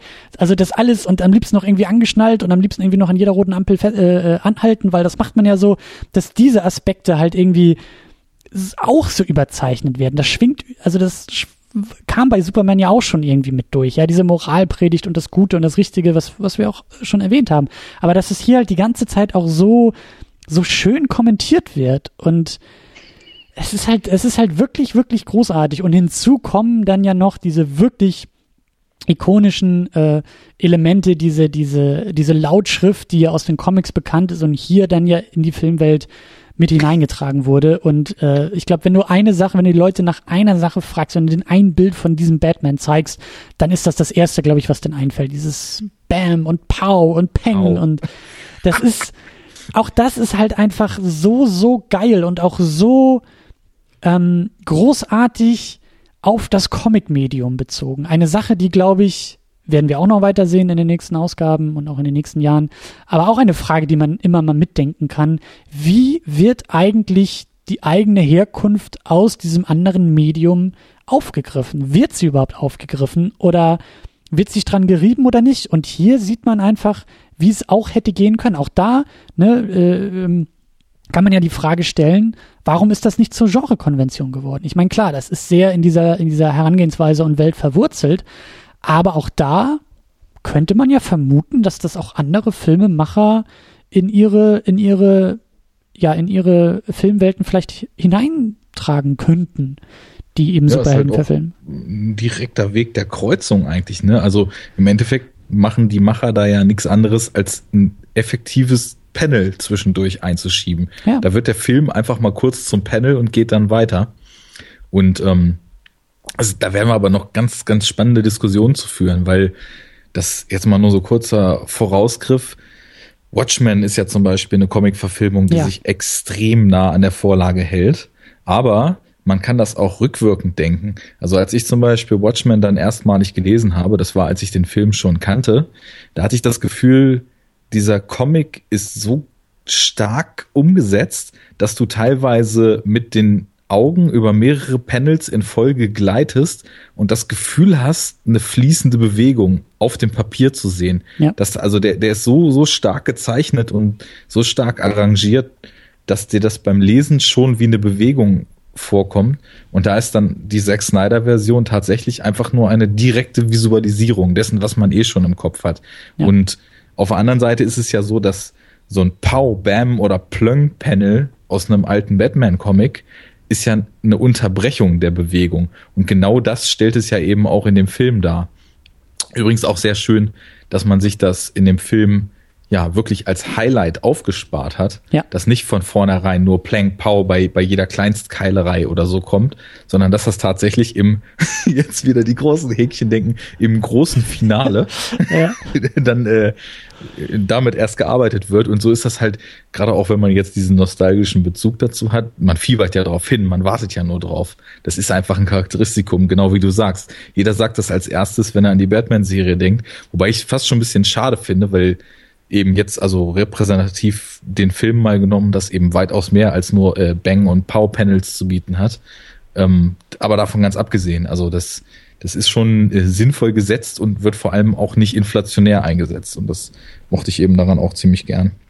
Ja, und ähm, was du gerade auch so schön mit, mit Panels als, als äh, Comic äh, Medium, stilprägend fürs Comic Medium natürlich richtig gesagt hast, ähm, ist auch eine Sache, die dann später, ich glaube 2003 oder 2004, Ang Lee mit seinem Hulk, äh, der ja noch nicht in dem Marvel Cinematic Universe unterwegs war, aber diese, diese erste große Hulk-Verfilmung, ähm, die macht genau das. Also da gibt es Splitscreens, die Panels auf die Leinwand bringen. Auch so eine Comic-Ästhetik, die ähm, eigentlich viel öfter hätte aufgenommen werden können. Und wie du sagst, bei Watchmen dann anders äh, auch im Film irgendwie aufgegriffen wird, aber aber schon spannend, dass eben das auch ein, und hier sieht man es eben sehr gut, ein durchaus legitimes Mittel ist, stärker auf das, auf das Referenzmedium auch anzuspielen. Ähm, Genau, ja. wir, wir, wir, könnten eigentlich noch so viel, so viel mehr über diesen Film, glaube ich, äh, äh, schwärmen vor allen Dingen. Das definitiv. Was mir noch auffällt, du hast ja vorhin die äh, Plau- und äh, Pong-Dinger, über die wir jetzt gerade schon eine Weile sprechen, eingeleitet mit Sprache spielt eine Rolle. Ich finde, es gibt auch noch einen anderen total knuffigen Aspekt, auf dem Sprache natürlich auch eine Riesenrolle in dem Film spielt. Und zwar sind das diese mordsmäßig geilen Beschriftungen, ja. mit denen in der Batcave wirklich jedes Gerät beschriftet ist. Man weiß genau, was da steht und was die an Science Gibberish abfeuern, um zu erklären, was, was da gerade passiert. Das ist also wirklich, da, da kommt keine Comedy ran. Das ist so von Herzen knuffig, also in, in Erinnerung geblieben ist, ist wirklich, als diese komischen Piraten aus dem Pulver rehydriert werden in der Batcave und dann beim kleinsten Smash plötzlich sich auflösen oder weg sind und dann, dann sagt, sagt Robin, what is going on? They're gone. Und Batman sagt, it's dehydrated pirates rehydrated with heavy water oh my god, they instantly turned into antimatter. And, uh, und dann sagt Robin, and now they're gone. Und er sagt, um, at least not in this universe anymore. Und ja. das ist so köstlich, weil, ähm, oder in, increase Angstrom Force bei Vector X. Ja, ja alles, alles klar. Ja. Oh, das ey, gerade so ne, mit so einem wissenschaftlichen Background, den ich halt auch habe, dass die da vom Stapel feuern, das ist ein für, fürs ums andere Mal ist das einfach nur köstlich. Sieht dein das Labor dann auch so aus? Wie Batcave? Also hast du auch überall die Labels drauf mit irgendwie Bad Anti-Haifisch Spray oder Ja, genau. Als ich den Film gesehen hatte, habe ich mir gleich die Label Gun genommen und habe Bad Computer, äh, ja. Bad Thermal Desorption Unit, Bad Gas Chromatograph und Gas, Bad Ma Mass Spectrometer auf meine Geräte geklebt und habe mir einen gefreut. Ja.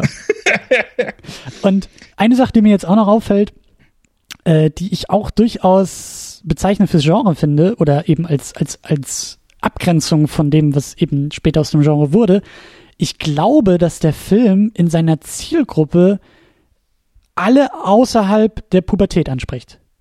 Also ich glaube, du hast entweder als Sechsjähriger Spaß, ich meine gut, Sechsjährige haben auch Spaß wahrscheinlich an irgendwie Man of Steel und Captain America heute, aber äh, ich glaube, ich, ist auch nur eine These, nur eine Vermutung, aber ich glaube, dass Leute in der Pubertät am wenigsten was an diesem Film finden können. Ja, die sind, glaube ich, nicht so, also These, Unterstellung, ja.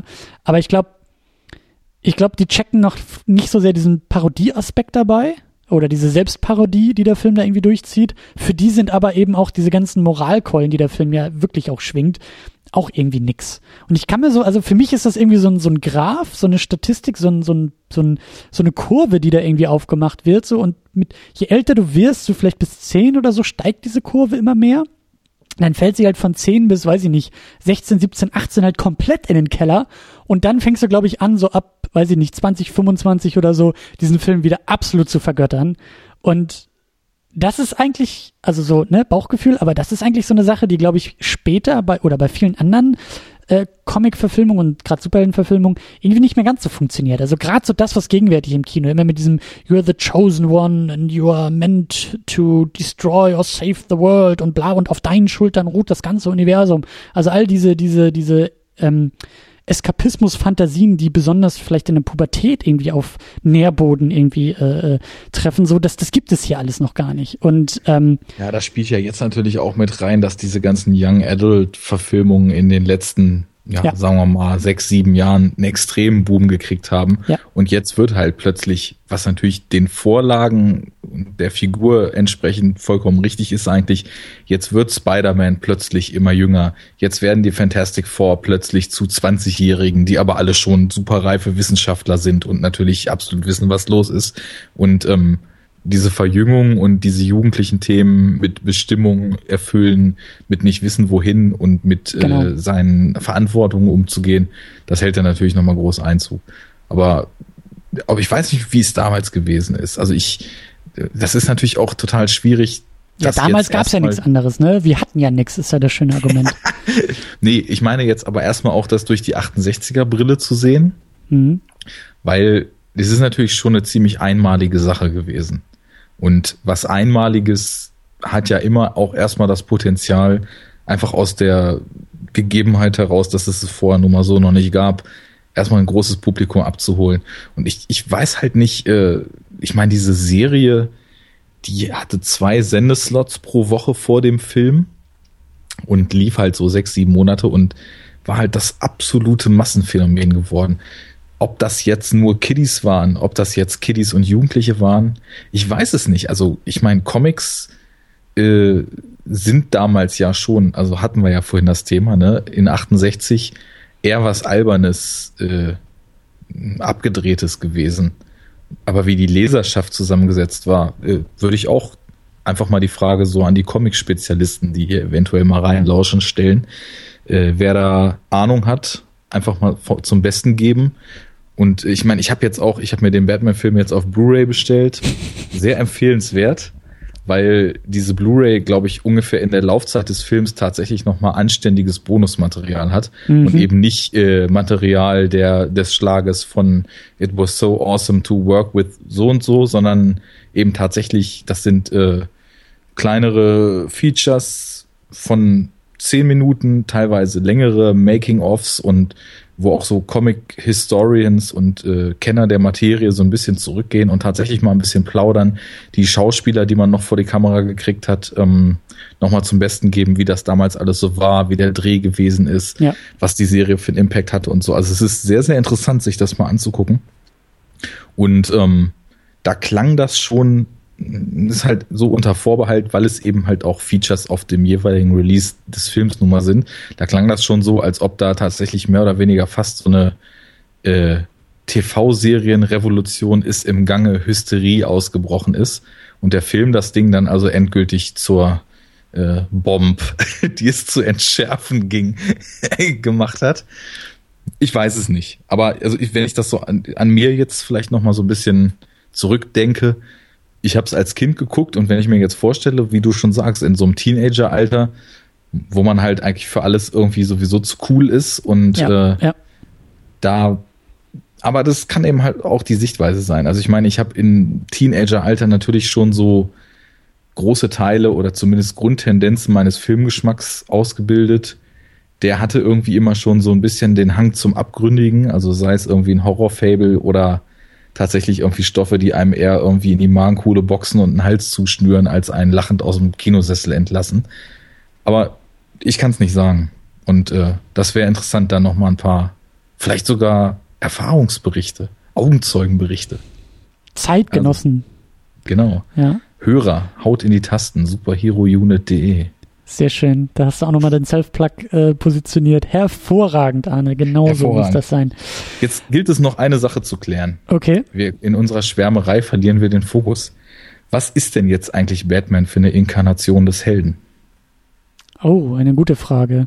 Ähm, es ist eine, eine, ja, ironische Darstellung des Helden, eine absurde Darstellung des Helden ohne dabei das Heldenhafte und die Wertvermittlung eines Helden zu torpedieren, würde ich sagen. Das trifft es ziemlich gut. Und das wird in den lustigsten Szenen tatsächlich am deutlichsten. Also, du hast es ja schon eingeleitet mit Someday you simply can't get rid of a bomb. Ja er kann ja nun seine Bombe tatsächlich nur nicht loswerden, weil er nicht mal die Bombe da, wo die kleine Entenfamilie im See schwimmt, reinwerfen würde. Ja. Auf das liebende Paar erst recht nicht und die Polka-Kapelle darf sie auch nicht abkriegen. Und die Nonne und das, die Mutter mit ihrem Baby auch nicht. Also. Und in der Spelunke, wo nur die bösen Alkoholtrinker sind, lässt er sie trotzdem nicht, obwohl es alles nur böse Alkoholtrinker, die ja nicht Herr ihrer Sinne sind. Arne, sie äh, mögen zwar Alkohol trinken, aber sie sind immer noch Teil unserer Gesellschaft. So sieht's aus. So sieht's aus, ja.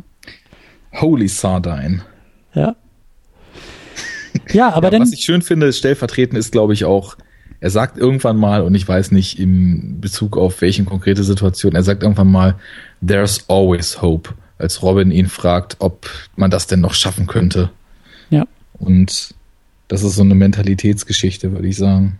Ja, also es, es untergräbt nicht, es, es pervertiert auch nichts, würde ich sagen. Auch, auch da denke ich so ganz grob, obwohl ich den auch schon lange nicht mehr irgendwie im Kopf habe. Aber so an sowas wie Kick-Ass oder, oder Super von James Gunn, ich weiß nicht, ob du den kennst, also ähm, eher so moderne Filme oder Strömungen, auch glaube ich durch dieses Modern Dark Age in den Comics auch ein bisschen, äh, äh, ja, oder Watchmen, die ist ja auch sehr stark dieses ganze Heldenkonzept ja auch in Zweifel setzen und auch fragen, was heißt das überhaupt und wer, wer, was, was für Typen sind das eigentlich, die von sich behaupten, irgendwie ein Kostüm durch die Gegend zu rennen und heldenhaft zu sein. All das tut der Film hier, der Batman, ja nicht. Er, er, er pervertiert nichts einer, einer, einer Heldenideologie oder eines Heldenkonzepts. Er zwinkert ganz viel. Er, er, er, er ich habe immer so diesen Ellenbogen gespürt, weißt du, so der, der mir so ein bisschen in die Seite gerammt wird und der mich zum Mitlachen irgendwie motiviert. Und das hat gut funktioniert, ohne dass ich da, ohne dass mir das Lachen irgendwann im Hals stecken geblieben wäre. Ja, also es ist dann auch nochmal ein ganz schöner Spin auf diese Moralkeule, wie du es beim Superman-Film so schön treffend ausgedrückt hast. Ja. Der Film trifft ja im Grunde genommen dieselben Aussagen. Ja. Er, er ja. ja. ist auch für das strahlend Gute Batman verhält sich auch immer richtig, ist zudem auch noch ein scharfsinnig, scharfsinniger äh, Kombinatoriker, der Rätsel löst, äh, der physisch top in Form ist, der kämpfen kann, der eigentlich alles kann, aber trotzdem macht der Film halt irgendwie die Aussage, das kann halt auch einfach eine Menge Spaß machen, zu diesen Aussagen zu kommen. Ja. Und muss eben nicht im Endeffekt dann doch auf eine klare Moral und einen erhobenen Zeigefinger runtergebrochen sein, sondern kann halt einfach bunt sein, kann Spaß machen, kann überdreht sein. Es ist ja nun auch so, dass ich meine, die, die äh, Villains, die haben eigentlich was Fieses vor. Da wirkt aber ja niemand so wirklich bedrohlich böse von. Ja. Die sind ja eigentlich, man, man mag die ja auch total gern. Das ist sind halt, halt alle ein bisschen schräg, so wie es ja auch die Kameraeinstellungen immer suggerieren, wenn halt die, die Villains irgendwie im Bild sind, ja, die ja, Kamera, die so verkantet genau. ist. Genau. Und ähm, das reicht dabei. Es muss auch nicht irgendwie psychologisiert werden, es muss auch nicht irgendwie ähm, ja der, der, der, der moralische Unterbau äh, bei den Villains ist halt einfach auch nicht so nicht so perfide, wie wir das eben heute im zeitgenössischen Kino kennen, ja, wo ja, ich meine, guck dir jetzt den den ich weiß nicht, ob du die Trailer gesehen hast, aber der ähm, der neue Joker von Jared Leto, Leto, Leto, wie auch immer er heißt, der wird ja schon sehr sehr psychopathisch irgendwie eingeführt und dargestellt und da könnte jetzt hier unser Joker ja an, eigentlich nicht der größere Gegensatz zu sein. Absolut. Ja. Ja, wollen wir dann sagen, luckily we're in tip-top condition. It'll be faster if we run to Spider-Man. Ja, ich hätte eher gesagt, dass wir einfach rüberschwingen zum nächsten Thema. Ja. Zu Spider-Man, ja. Wie, wie wir das tun, macht nix. Ja. Ähm, auch da eigentlich ganz kurz was da passiert. Ähm, wir sind im Jahr 1977. Auch das ist irgendwie so ein, ein, ein Pilotfilm, der dann eine spätere Serie startet. Und wie du auch gesagt hast, da kamen dann ja auch noch ein paar Filme mehr äh, bei raus. Aber alles eher so im Fernsehkontext. Und hier ist das Ganze auch eine klassische Origin-Story, was bei Batman ja zum Beispiel gar nicht der Fall war. Äh, und bei dem Superman ja nur aus dem, aus dem Intro irgendwie sich erschloss. Ähm, Peter Parker, der irgendwie, glaube ich, hier an der Uni unterwegs ist als Forscher und Wissenschaftler, äh, gerät halt in dieses, in diesen Unfall mit einer radioaktiv verseuchten Spinne und wird dann zum Spinnenmenschen, der halt Fähigkeiten hat, die äh, sehr zelebriert werden, dass er Wände hochrennen kann und äh, sich dann noch so ein paar äh, Spinnenfäden und ein tolles Kostüm zusammenbaut und damit als Spider-Man auftritt und einen Bösewichten bekämpft, der hochrangige, äh, was sind es denn, Richter und Juristen und eigentlich so ähm, Systemteilnehmer oder oder oder ne, also Systemelemente irgendwie pervertiert über Mind Control und über Microwaves und alles so ein bisschen, wie du ja vorhin angedeutet hast, sehr pseudowissenschaftlich äh, angehaucht und aufgearbeitet, aber im Kern eigentlich dann doch wieder so absurd wie das, was wir vorher auch schon gesehen hatten in den beiden Filmen aber eben nicht so überdreht wie bei Batman, sondern alles ein bisschen mehr auf dem Boden geblieben, obwohl die Hauptfigur die Wände hochklettert. Jo, es ist auch wieder der Zeitgeist. Das hatten wir eben noch bei Batman vergessen. Also ich meine, bei Batman ist es ja nun schon total bezeichnend gewesen. Du hast die Radioaktivität bei Superman. Bei Batman sind es halt die Villains, von denen dann zumindest irgendwie die Catwoman, die ja fast irgendwie auch so ein bisschen wie die Anführerin wirkt, dann auch eben den russischen Einschlag hat ja. und die ganzen halt in so einem ja, in so einer Allegorie auf die russischen Atom-U-Boote halt die ganze Zeit unterwegs sind. Dieses geile Pinguin-U-Boot.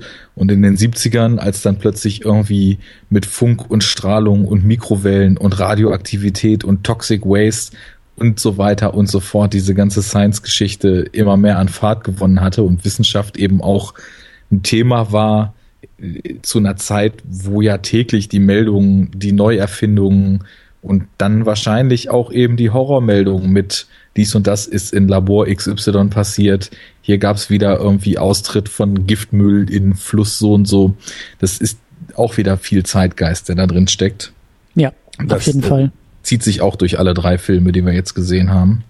Ja, das wird sich durch das ganze Genre ziehen, aber das ist ähm, hier, wie du sagst, äh, auch, auch ganz stark verwurzelt, ja.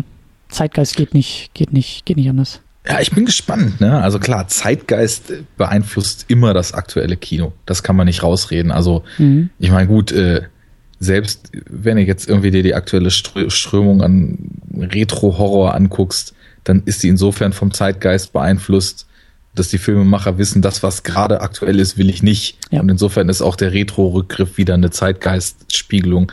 Aber ich habe mich halt vorhin gefragt, du hast ja den zweiten Captain America genannt bin ich voll dabei, absolut. Aber ich habe den auch jetzt wirklich nicht mehr so präsent. Wie, welche zeitgeistlichen Themen stecken denn zum Beispiel im ersten Iron Man? Oder der Afghanistan-Krieg? Ja, okay, stimmt. Das, aha, genau. Aber das, ich will auch nur darauf hinaus. Das sind die Fragen. Ich bin, ich bin gespannt, was sich da so ergeben wird, wenn wir eben ja. die ganzen Filmreihen und so durchgehen und die dann auch jeweils halt so in den zeitlichen Kontext einordnen, in dem sie entstanden sind. Der wird ja dann später eben auch immer enger. Ja. Also jetzt ja. haben wir ja immer zwölf Jahre zwischen den Filmen gerade. Irgendwann sind es dann drei Monate. Ja. ja. ähm, naja. Das stimmt schon. Gut, wie, wie, wie stehst du denn zu dem Film? Also ich habe den mit in die Auflistung ähm, genommen. Er war die größte Unbekannte für mich. Und ich hatte schon die Vermutung, ein bisschen was kannte ich ja auch, äh, auch, auch glaube ich, meinen Trailer gesehen oder auch irgendwie da in, im Nachmittagsprogramm reingeschaltet. Ich habe eine Gurke erwartet und eigentlich auch eine ziemliche Gurke bekommen, aber das war mir wichtig, die auch mitzunehmen. Ist ja auch Teil des Konzepts hier, dass wir nicht nur über irgendwie die Highlights, sondern auch mal über Lowlights irgendwie sprechen. Ganz so schlimm ist es hier nicht, aber ich fand es eben so spannend und ich denke mal, dass der auch ja, also der, der, der setzt eigentlich die Erwartungen sehr, sehr gut für das, was wir nächstes Mal besprechen. Wie, weil der zeitlich, ich meine, das ist das Jahr von Star Wars, wenn du es mal so nimmst, ja. Im ja. gleichen Jahr, wie dieser Film im Fernsehen lief, lief im Kino das erste Mal Star Wars auf der großen Leinwand und hat auf einmal, ich meine, klar, nicht jeder Film kann irgendwie so einschlagen wie Star Wars und soll er auch gar nicht, aber also als Gegen, als Gegenthese ist der, glaube ich, sehr, sehr interessant, obwohl der ja auch äh, durchaus nette Sachen macht und, und, und sich auch anstrengt und äh, aber einfach auch so ein bisschen Zeit äh, oder oder Kind der Zeit ist. Also das Pacing ist ziemlich ist ziemlich ähm, ziemlich langweilig finde ich hier und und auch äh, klar er stürzt sich sehr stark auf seine Special Effects auf die auf die paar die er hat und dieses Hochkrabbeln der Wände und so. Aber er ist halt er ist glaube ich nicht wirklich bedeutend für das was wir hier noch alles weiter besprechen werden. Aber ähm, eher so in Abgrenzung, eher als Fußnote, glaube ich, ganz, ganz sinnvoll mitzunehmen. Ja, also ich glaube, das fasst es für mich auch ganz treffend eigentlich zusammen. Also ich, ich finde so ein paar Aspekte, die da drin umgesetzt werden, mal handwerklich, mal auch von der Wirkung des Ganzen oder eben von den inhaltlichen Aspekten her ganz nett, ganz interessant und auch im Zuge dessen, was wir hier machen, spannend. Funktioniert hat der ganz, als Film im Ganzen für mich aber irgendwie hinten und vorne nicht. Also ich muss dazu sagen, das ist jetzt nicht übertrieben, aber ich habe halt sechsmal versucht, den zu gucken. Ja. Bin die ersten fünf Male, weil den, den kriegst du ja in Deutschland nicht. Wir waren ja jetzt auf YouTube angewiesen. Ja. Die erste Version, die ich auf YouTube gefunden hatte und auch dachte, das wäre die einzige in englischem Ton, hatte halt eine Maximalauflösung von 240p. So, jetzt habe ich das auf meinem über 40 Zoll Fernseher angemacht und war da nicht sonderlich angetan von, von der Qualität. Dachte mir, okay, ist ein Fernsehfilm, äh, hat man damals auf kleinen Fernsehern geguckt. Ich mache einfach so abends gemütlich, bevor ich pennen will, mache ich mir den einfach auf dem Tablet an, Kopfhörer rein und guck mir den an. So, mhm. erste Mal ungefähr so weit gesehen, bis ja nach das kann maximal fünf Minuten dauern, bis er das erste Mal im, äh, beim Daily Bugle im, äh, bei, bei JJJ steht. Ja. Ähm, ja, das war's dann. Zweite Mal versucht, glaube ich, nicht mal bis dahin gekommen. Und ich habe fünf Abenden versucht, diesen Film zu sehen und bin irgendwann dann sogar bis zur Hälfte gekommen und dachte dann am nächsten Tag, nee, ich guck den jetzt nicht nochmal von vorne. Ich mache jetzt einfach da an, wo ich ausgestiegen war. Und der hat für mich ein entscheidendes Problem. Und das Problem ist, dass der vom Pacing, du hast es auch schon angesprochen, extremst in den 70ern verhaftet ist. Also der ist vom Erzähltempo, könnte das äh, Coppolas Conversation sein. Mhm. Nur verträgt sich das überhaupt nicht, aber wirklich überhaupt nicht, finde ich, mit mehr oder weniger äh, Dynamik voraussetzender Superhelden-Thematik. Der Film ist einfach viel zu langsam. Und es gibt wirklich nette Sachen daran. Also zum, witzig ist, ich habe den halt noch gesehen, bevor ich so die ganzen Sachen jetzt gelesen habe, wegen der Comic-Geschichte. Das erste, was mir aufgefallen ist, was ich mir auch notiert habe zu dem Film, Wissenschaft ist anscheinend was ganz mhm. Kurioses im Weltbild dieser ganzen Menschen. Also der Paketkurier kann gar nicht zusehen, dass er schnell genug wieder aus diesem Labor rauskommt. Dann wird ständig was von Toxic und Atomic Waste, was einen killen kann. Selbst von den eigenen, selbst von äh, Peter Parker und seinem PhD-Kollegen da gesprochen. Dann faseln irgendwelche Cops wütend darüber, dass wissenschaftliche Begriffe in dem Report von diesem einen Doktor stehen und es wird eigentlich nur auf Wissenschaft geschimpft und du hast ja auch schon gesagt, Mikrowellen sind der Anstoß des Bösen und Fremdsteuerung und so weiter. Das fand ich ganz knuffig. Dann gibt es so ein paar inszenatorische Kniffe, die ich definitiv als gelungen einstufen würde. Also man muss ja, man, du hast es gesagt und man sieht es auch in Betracht ziehen, dass das Ding gefühlt wahrscheinlich einfach gar kein Budget hatte. Und dann, als er so seine Spider-Senses entdeckt, ja. das war, das war, fand ich schön gemacht, dass wirklich eigentlich nur über Schnitte und über Musikeinsatz doch irgendwie so das Gefühl geschaffen wurde, dass hier gerade was nicht stimmt. Das hat auf visuellem Wege eigentlich ganz gut funktioniert. Ja, aber ich weiß nicht, also von so ein paar coolen Tropes wie der dauerfluchende Cop, der eigentlich nur brüllt, anstatt zu sprechen und dem mhm. bösen Buben mit Hut und Hakennase, wie er halt immer damals in solchen Filmen aussah. Abseits davon, also ich glaube, ich habe noch nie sowas unspektakuläres wie diese Keilerei mit den drei Ninjas da gesehen. Ähm, und das ist nichts, was an den 70ern liegt. Also auch die Keilereien im 68er Batman sehen schon besser aus als die Keilerei da mit diesen drei Ninjas auf dem Dach. Dann gibt's teilweise schon schöne Stunts, die auch echt aussehen mit diesem Schwingen. Aber mhm. teilweise, ja, fragt, fragt man sich auch, äh, was das jetzt eigentlich alles darstellen soll. Das würde ich dir aber noch. Ja. Sag erstmal, ich rede die ganze Zeit schon. Nee, es, es bleibt halt, äh, so als Fazit, es bleibt halt unspektakulär. Ja, Amazing Spider-Man, das Amazing kannst du rausstreichen. ja. Und das ist so bezeichnend für diesen Film. Spider-Man, ja. ja. Und aber ich finde das wichtig. Ich finde das, ich finde das halt ähm, wichtig, als ich meine, wir hätten auch was ganz anderes gucken können. Wir hätten wahrscheinlich auch irgendwie, es gab ja dann kurz danach diese Hulk-Serie mit Lou Ferrigno, die vielleicht sogar ikonischer ist als das, als dieser Spider-Man, den wir gesehen haben. Aber es ist für mich halt bezeichnend, wie du sagst, für diese Low-Budget-Fernsehproduktion, ähm, die uns glaube ich, vom Spirit her auch später nochmal wieder bei Filmen irgendwie über den Weg laufen werden. Also eigentlich Filme, vielleicht auch noch so in den, in den 80ern, also da gibt's glaube ich auch noch so ein paar Ausreißer. Entscheidend ist, dass dieses, dass dieses Superhelden-Genre auch mit großem Budget funktioniert und funktionieren muss. Das haben wir in, in, in ähm, in kleinen Anzeichen bei Batman ja gerade eben auch schon gesehen, dass da durchaus mehr Budget zur Verfügung war als bei der Serie normalerweise und man das durchaus auch sieht. Das ist für mich schon irgendwie auch Teil dieses Genres. Es muss irgendwie auch groß produziert werden. Es muss auch irgendwie Geld in die Hand genommen werden. Und das ist ja eben dann eben der große Anlauf auch für die nächste Sendung, wenn es eben heißt, You will believe a man can fly. Das war die Tagline, mit der Superman vermarktet wurde im Kino, schon Jahre bevor er rauskam. Und darum geht es irgendwie auch. Es geht es geht um, um Special Effects. Die braucht es einfach. Es braucht, ist die These, ist meine These. Es braucht einen, einen großen Einsatz von Mitteln. Als Baseline braucht es das. Du kannst dich dann immer wieder davon absetzen. Du kannst eben jetzt mit Marvel, Netflix-Produktion auch da irgendwie sagen, ja, okay, das ist jetzt hier nicht mit Special Effects und 120 Millionen, aber es braucht, glaube ich, schon, und deswegen ist für mich Superman erst der, der, der, der, das, das, äh, der, wie sagt man, der Startschuss für dieses Genre, ähm, weil der zum ersten Mal wirklich die großen, großen, großen Mittel in die Hand nimmt.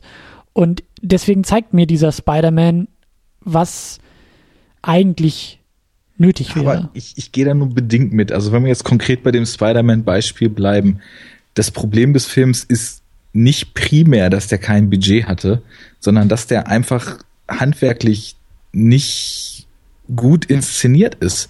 Also das, das sind einfach so, so etliche, ich nenne es jetzt einfach mal salopp, Fehler, die sich da durchziehen, unter dem Gesichtspunkt, dass man eigentlich besser vielleicht eine gewisse Dynamik hätte erzeugen sollen. Ich meine, da wird zum Beispiel gezeigt, wie sich Spider-Man von Haus zu Haus schwingt. Ja. Gehst du da Gutes mit der Beispiel. Kamera nah ran, hast du eine total dynamische Szene. Da schwingt irgendjemand an der Kamera vorbei das geht fix, da ist Energie drin, da ist Bewegung drin, das hat eine Kinetik. Solche Aufnahmen werden in diesem Film in einer unglaublichen Totale gezeigt. Irgendwo in der Mitte des Bildes kannst du gerade noch so erkennen, dass sich Spider-Man da von Haus zu Haus schwingt. Da geht die Wirkung völlig flöten. Ja. Generell, die Kameraarbeit ist, ist nie nah dran. Ich will kein Wackeln, ich will keine schnellen Schnitte. Ich will eine Kameraarbeit, die, wenn es dann zum Beispiel mal zu einer Kampfszene kommt, auch in der Lage ist, das, was eigentlich in einem Kampf passiert, Bewegung, das, das auf den Schirm oder die Leinwand umzusetzen. Und das schafft der mhm. Kameramann hier nicht. Gut. Ich habe jetzt vorhin zum Beispiel gerade ein Video gesehen, ähm, Gareth Evans, hier der Raid und Raid 2 Macher, mhm. hat jetzt irgendwo sich beworben ähm, mit einer Action-Szene, wo irgendwie ein PG-13-Film gedreht werden soll und irgendwie die Anforderungen waren, die Action-Szene soll die Dynamiken wie in The Raid haben, nur eben PG-13 sein, so, also ohne abgetrennte Gliedmaßen etc. Und da kämpfen halt auch einfach überwiegend in Faust- und Schwertkampf irgendwie so ein Mädel mit zwei Typen im Wald.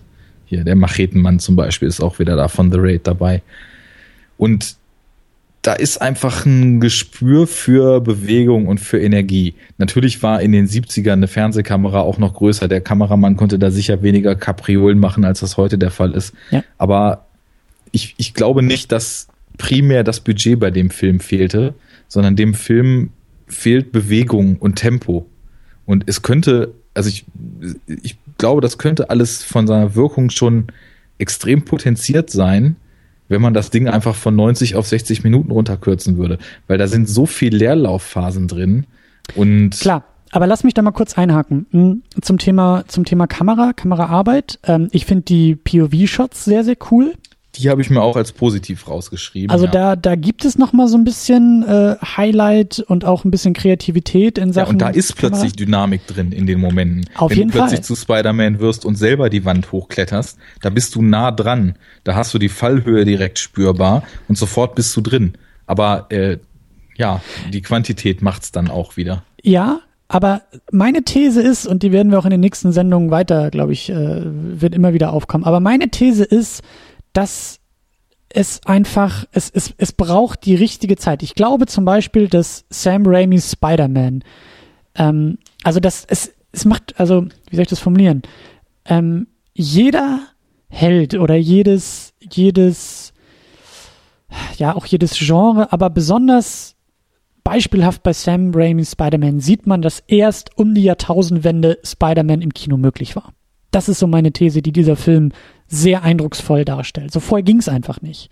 Ja, mhm. du kannst zwar auch mit mehr Kreativität, die wir jetzt einfach mal so blank unterstellen, weil äh, kann ja durchaus sein, dass die Leute auch kreativ da am Set unterwegs waren, aber einfach nicht mehr Mittel hatten. Also ich glaube schon, auch das ist Teil von Budget. Budget heißt ja nicht nur, dass da irgendwie die Special Effects irgendwie aus dem Computer fallen und irgendwie alles äh, explodiert und groß ist, sondern Budget heißt auch Zeit, Budget heißt auch fähiges Personal, was auch Geld kostet und all solche Faktoren. Also eine grundsätzliche Herangehensweise und dafür steht für mich dieser Spider-Man eben auch, der als Pilotfilm fürs Fernsehen produziert ist und einfach auch nicht die gleichen Mittel zur Verfügung hat, wie dann eben ein Jahr später diese, diese starbesetzte Hollywood-Produktion. Ähm, all das ist für mich auch bezeichnend mit Budget und ja, ja. Wir, wir, wir sehen zum Beispiel, ja, wir sehen zum Beispiel jetzt auch zaghaft, äh, wird ja eigentlich gar nicht so sehr Aspekt dieser, dieses, dieser Sendung sein, aber jetzt sehen wir halt, wie in, im TV die Helden auch langsam Einzug haben. Ja, während so seit den 70er, 80er, 90ern, die eigentlich schon lange im Kino angekommen sind, kommen sie jetzt erst im Fernsehen in meinen Augen so richtig an. Klar, auch in den 60er, 70ern hatten wir das hier oder 50er schon, aber auch alles sehr, sehr unter den Möglichkeiten. Und auch jetzt ist es immer noch so, dass auch diese ganzen Marvel-Produktionen und auch die Netflix-Produktionen eigentlich die ganze Zeit ja auch so ein bisschen an den Möglichkeiten entlang schrammen. Und es ist immer noch nicht so, dass du die, dass du die Riesen, das Riesenbudget auf dem Fernsehscreen zur Verfügung hast. Und mittlerweile ist das, ist diese Botschaft aber mal angekommen, so dass die Leute eher kreativ drumherum arbeiten. Und in den 70ern haben sie irgendwie noch versucht, wie du zu Recht gesagt hast, mit irgendwie eher plumpen Einstellungen uns ein Gefühl zu vermitteln, wie Spider-Man durch die Gegend schwingt, aber es ist halt einfach, es bleibt halt irgendwie unspektakulär. Oder es ist zumindest aus heutiger Sicht unspektakulär. Und das ist, das ist der Punkt, auf den ich hinaus wollte. Ja, ich glaube, also ich, ich, ja muss dazu noch mal kurz sagen, du hast ja jetzt eben auch gesagt, ähm, er weiß mir genau, wo mir der Gedanke kam, aber man muss ja auch das, was da umgesetzt wird, in einen Abgleich zu dem, was zu der Zeit eben auch so die Blaupause des Kinos, des Fernsehens etc. war. Und wir haben jetzt interessanterweise in diesem Spider-Man-Film wieder genau die Situation, die ich vorhin in dem Superman-Film beschrieben habe. Ähm, zieh ihm das Kostüm aus und lass ihn die Feuerleiter hochklettern und nicht einfach so an der Wand hochklettern. Und schon könnte das einfach ein ganz normaler Cop, Agenten oder sonst was Film sehen. Also die übernatürliche Komponente, die fantastische Komponente ist im Vergleich zu dem, was Batman ausgemacht hat, zehn Jahre vorher schon wieder total stark zurückgefahren. Da ist, ähm, und das ist vielleicht auch wieder so ein Ding der 70er. Also ich meine, wenn du an die 70er denkst, du hast irgendwie die großen Polit-Thriller, die auch alle unheimlich langsam waren, was auch gut so war, ne? Die, die unheimlich, ja, vielleicht auf einer psychologischen Ebene funktionieren wollten und die sich mit staatlichen Mechanismen und derartigen Themen besch beschäftigt haben. All das spielt ja in diesen Spider-Man-Pilotfilmen auch wieder rein. Ich meine, die Bedrohung, dass ähm, Staatsoberhäupter da irgendwie fremdgesteuert werden, ist auch sicherlich mhm. wieder ein Produkt aus der 70er Jahre Paranoia. Das kommt da mit rein.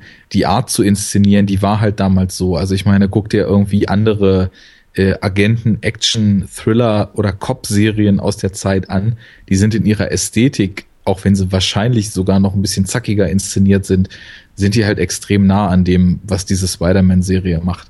Nur, ja, du hast eben schön gesagt, so Spider-Man geht vielleicht erst irgendwie ab den 2000ern das weiß ich nicht, ob man das so pauschal sagen kann, aber im Grunde genommen ist es vielleicht einfach so, dass das, was Spider-Man ausmacht, ich würde es aus der anderen Seite dann sagen, sich vielleicht mit dem 70er Jahre Kino oder dem, was in dieser New Hollywood Zeit eben an großen Filmen passiert ist und was so die allgemeine Wahrnehmung dominiert hat. Vielleicht verträgt sich Spider-Man auch einfach mit diesem Kino nicht. Vielleicht wären die Möglichkeiten da gewesen, ja, auch ein gutes das, Argument, was wir ja. heute ja. von Spider-Man erwarten, ähm, umzusetzen. Aber der Mindstate war einfach nicht danach. Man wollte was ganz anderes zeigen und merkt halt jetzt, das funktioniert mit der Figur, wie wir sie kennen und was wir von ihr erwarten, nicht. Ja, auf jeden Fall. Also das, was wir nächste Woche da besprechen werden mit, mit äh, der Produktion von den Salkinds, die eben sich Superman angenommen haben, das hätte so genauso mit, mit Spider-Man funktionieren können. Aber, und das ist ja eben meine These,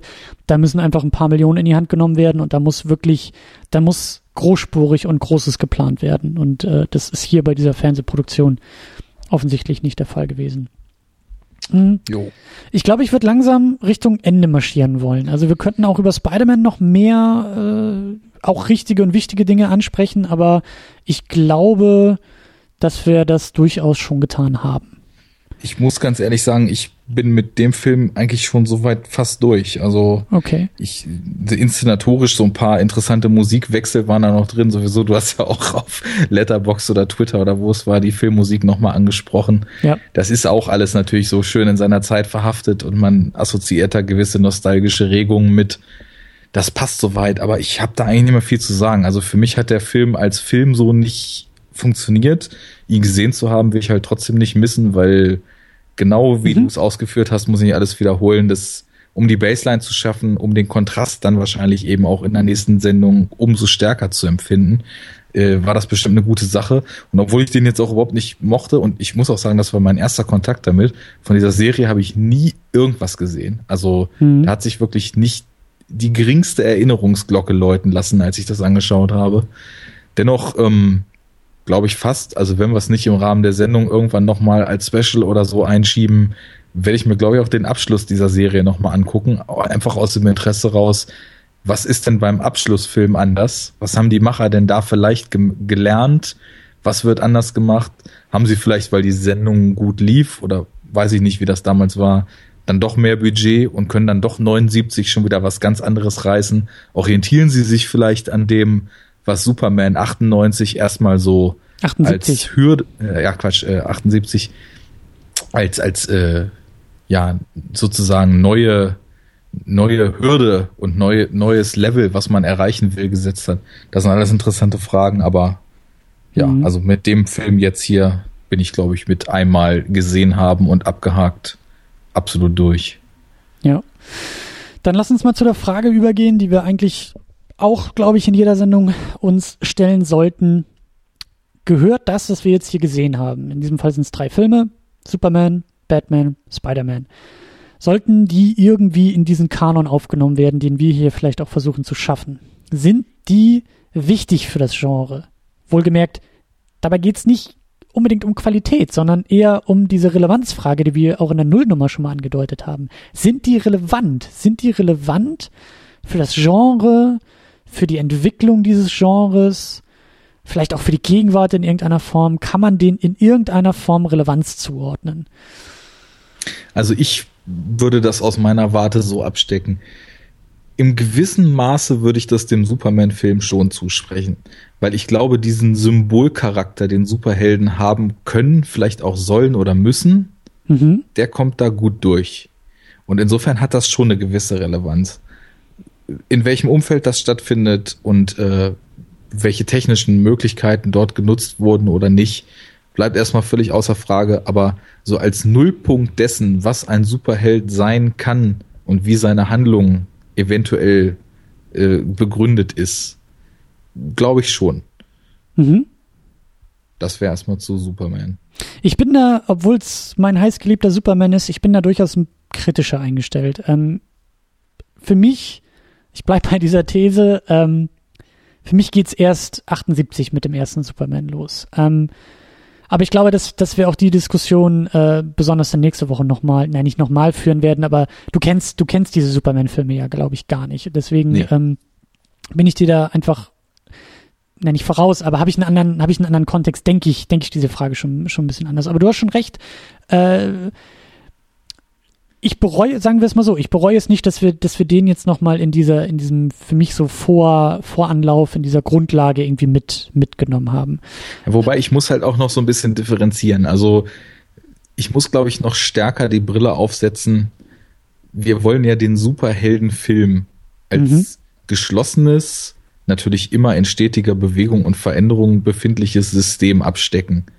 Und ich muss, glaube ich, aus dem Blickwinkel mich noch eher fragen, passt dieser Superman-Film da rein oder ist es nötig, diesen Superman-Film da drin zu haben? Und wenn ich dann überlege, okay, wir haben vorhin gesagt, dreht man drei, vier Schrauben ein Stückchen zurück, dann hast du eigentlich äh, zu teilen irgendwie Noir-Anleihen und zu teilen Western-Anleihen und zu teilen einfach irgendwie ein Gesellschaftsdrama.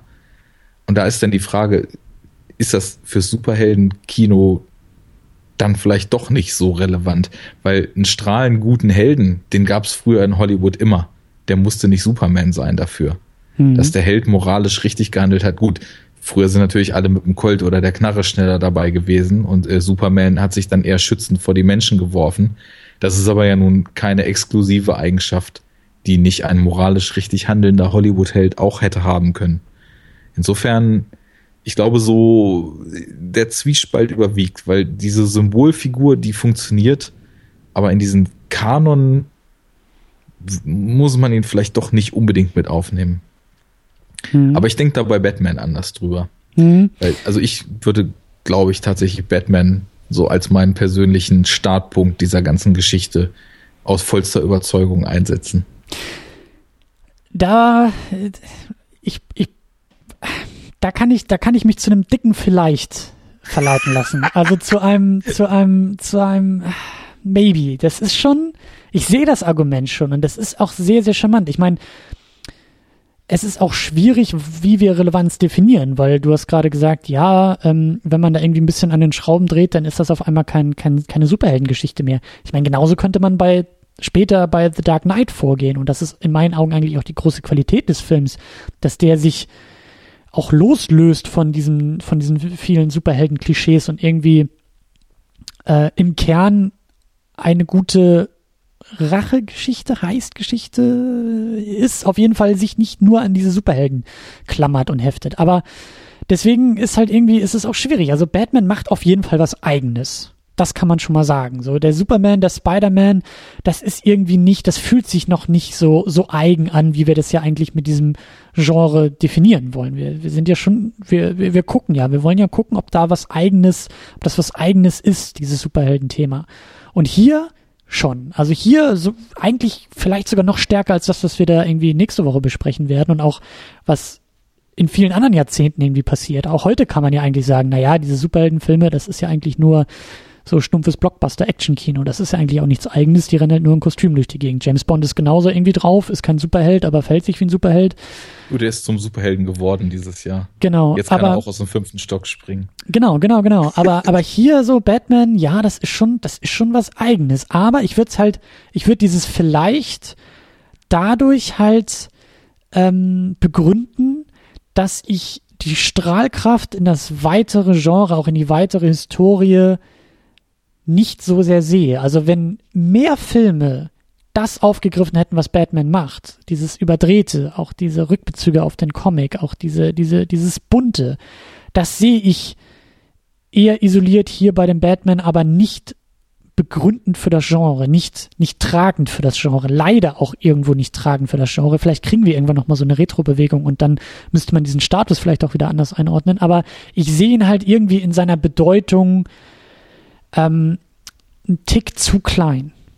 Also ich glaube, um das abschließend sagen zu können, muss ich das, was Superhelden filmtechnisch in den 80ern passiert ist, und da werden wir ja auch relativ schnell sein, dass ich das auch aufgeholt habe, weil ich kenne aus den 80ern tatsächlich nur die Batman-Filme. Mhm. Und das ist ja auch nur einer. Der andere ist ja dann auch schon von Anfang der 90er.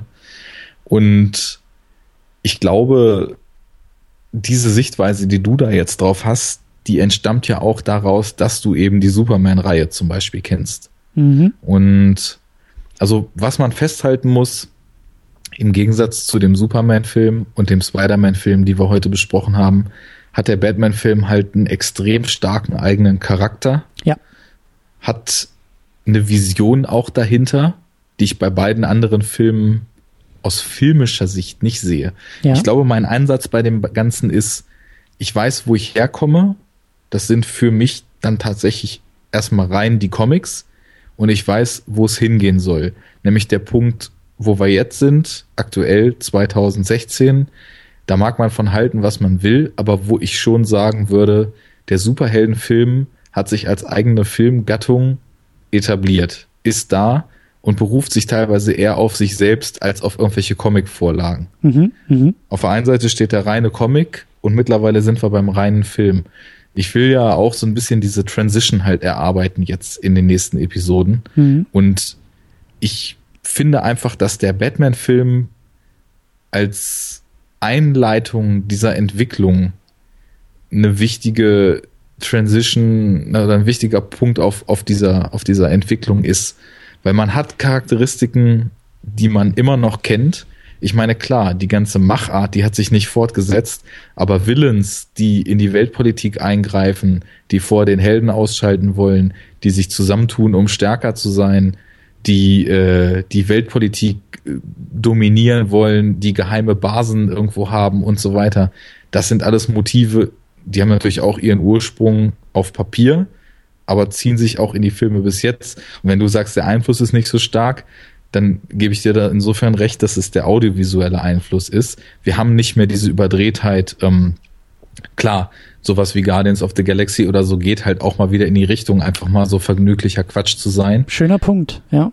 Aber äh, das hat sich nicht durchgesetzt. Du hast schon recht. Also gerade weil ja auch speziell seit Nolan die Batmans gemacht hat, irgendwie sich da in Marvel macht's nicht und ansonsten äh, ist alles halt auch, also mit der Watchmen-Verfilmung und so weiter, halt recht düster und selbst irgendwie der neue Fantastic Four, kenne ich nur den Trailer von, aber selbst der sah aus, als ob das jetzt völlig düster sein soll.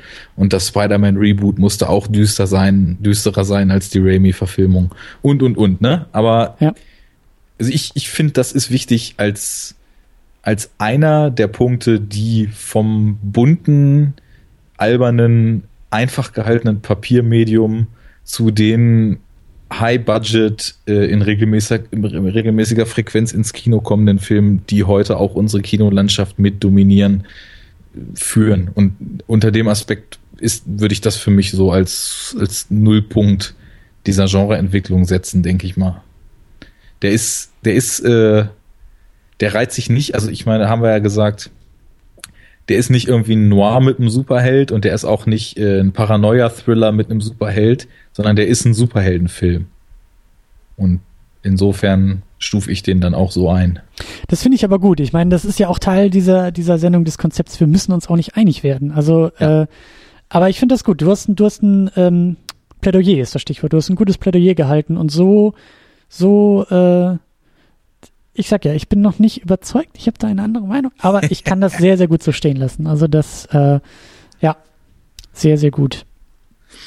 Ja, und über den Spider-Man brauchen wir nicht mehr reden, oder? Ich nee. Glaub, das den sehen wir beide nicht, nicht besonders relevant. Äh, du hast es ja so schon gesagt, so als Seherfahrung, als, als ähm, wie sagt man, äh, äh, als kleine Übung, als kleine Hausaufgabe schon ganz nett, aber jetzt kein, kein, kein Meilenstein, weder im Positiven noch im Negativen. Ja, als Filmliebhaber sollte man ja eigentlich auch die Einstellung vertreten, dass kein gesehener Film umsonst ist. Ja, das unterschreiben Alles, wir beide, ja hilft ja, den filmischen Horizont zu weiten. Und nur wenn man die weniger gelungenen Exemplare auch erlebt, weiß man die mehr gelungenen dann auch erst recht zu schätzen. Ja. Und deswegen bin ich auf, du sagst so schön, nächste Woche auf die nächste Sendung gespannt. Habe ich nächste Woche gesagt? Entschuldige. Ja. ich will dir nichts versprechen. Routine, ne? Ja, nee, nee, nee. Aber äh, ja, nächste Sendung, nächsten Monat, in einem Monat sehr wahrscheinlich. Es ist ähm, wir haben uns auf ein Double Feature wieder geeinigt. Ähm, wir wollen äh, äh, ja Superman gucken, Superman the Movie, Superman von 1978, der und das ist ja eben mein Argument, das Genre denn so richtig richtig begründet. Ähm, und wir gucken auch gleich den zweiten hinterher und werden beide zusammen besprechen. Ähm, das hat mehrere, mehrere Gründe. Wir haben uns im Vorgespräch auch ein bisschen darauf geeinigt, dass, also Pragmatismus ist auch ein großer, ein großer Teil dieser Sendung und dieses Konzepts.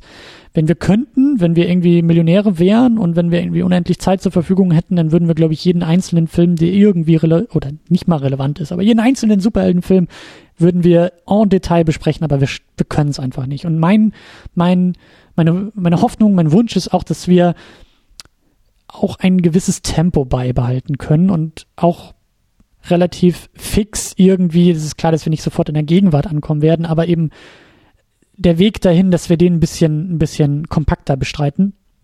Und deshalb haben wir diese beiden Filme äh, zusammengenommen. Sie sind auch zusammen produziert. Es gibt, also die Produktionsgeschichte von Superman 2 ist halt sehr turbulent, weil dann Richard Donner zwischendurch rausgeworfen wurde, aber wohl schon die Hälfte vom zweiten Teil auch gedreht hat. Ursprünglich hat man beide Filme zusammen gedreht und produziert und dann ist aber das Geld unterwegs ausgegangen, sodass sie gesagt haben, okay, wir müssen jetzt erstmal den ersten ins Kino bringen, weil wir brauchen langsam mal wieder Kohle. Und ähm, also es gibt sehr, sehr enge Verbindung dieser beiden Filme, nicht nur durch die Besetzung und auch die Geschichte ist äh, definitiv eine, eine direkte Fortsetzung und ich glaube schon, dass das äh, sinnvoll ist, beide Filme zusammen zu denken und auch zusammen zu besprechen. Das wird nicht immer so sein in dieser Sendung. Wir werden, wenn wir Filme zusammennehmen, so ein Double Feature machen, dann nur, wenn es inhaltlich sinnvoll ist. Das bringt nichts zu sagen, auch da sind zwei Filme, die sind total unterschiedlich, aber die sind im selben Sommer rausgekommen. Das halte ich jetzt nicht so sehr für eine Herangehensweise, aber Und, es gibt. Was ja auch wichtig ist, hm? wir wollen ja einigermaßen chronologisch bleiben. Also jetzt genau. zu sagen, oh, Superman, da würde doch Man of Steel gut zupassen. Ähm, Wäre genau. sicherlich auch ein spannendes Double Feature, aber ist nicht so ganz im Konzept. Von daher. Ja. Und vor allen Dingen, weil auch ähm, diesen Kanon, in den wir jetzt hier, den wir aufstellen wollen, in den wir jetzt diese drei Filme eingeordnet haben, ähm, dieser Kanon ist ja auch sehr, sehr wichtig und ihr habt ihn auch schon sehr, sehr intensiv diskutiert. Noch in der Second Unit, auch jetzt bei uns in der Superhero Unit, ähm, ist das auch Teil des Konzepts, dass dieser Kanon auch diskutiert wird und reflektiert wird. Und ihr habt tolle Ergänzungen gemacht. Da sind schon die nächsten Spin-offs und Seasons, die wir uns vorstellen können, sind da garantiert mit äh, äh, erwähnt worden. Ja, also auch das Kino mal außerhalb von Hollywood anzugucken, finde ich sehr, sehr reizvoll. Oder ähm, ja, ihr macht auch ihr macht gute Argumente für Filme, die wir noch nicht in dieser Liste haben. Und deshalb bin ich auch dafür, öfter mal ein bisschen zackiger voranzugehen, um vielleicht auch mehr Varianz reinzukriegen. Und ähm, deshalb unter anderem werden wir diese beiden Filme in der nächsten Sendung zusammen besprechen. Ähm, ich kann jetzt schon sagen, dass es gar nicht so sehr, also ich denke mal, dass wir uns in der Hauptsache auf die Kinofassung beziehen werden, auch wenn die vielleicht gar nicht mal so sehr die spannenden Schnittfassungen sind. Gerade Superman 2 hat da eben auch noch eine turbulente Geschichte, weil 2006 dann eben eine Schnittfassung herauskam, die von Richard Donner, dem eigentlichen Regisseur, gemacht wurde, aber ja irgendwie 30 Jahre später oder 26 Jahre später und dadurch natürlich andere Mittel zur Verfügung hatte, also auch nicht komplett das ist, was er ursprünglich wollte.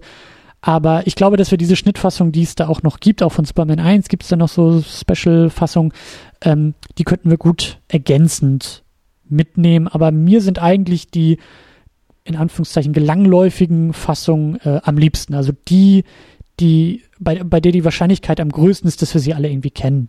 Und nicht nur, weil man irgendwie Fan der Materie ist und hier nochmal den Director's Cut 30 Jahre später ausgräbt und so.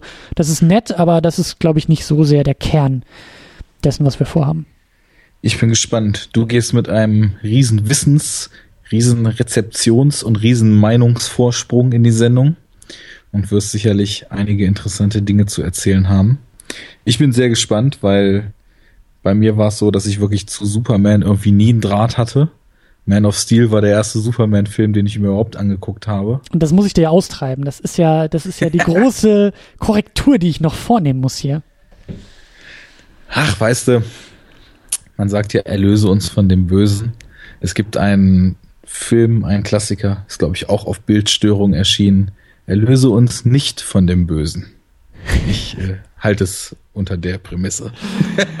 ich freue mich schon so auf diese Man of Steel Sendung. Du glaubst es gar nicht. Also die wird, glaube ich, auch irgendwie zehn Stunden in drei, in drei Etappen, aber egal.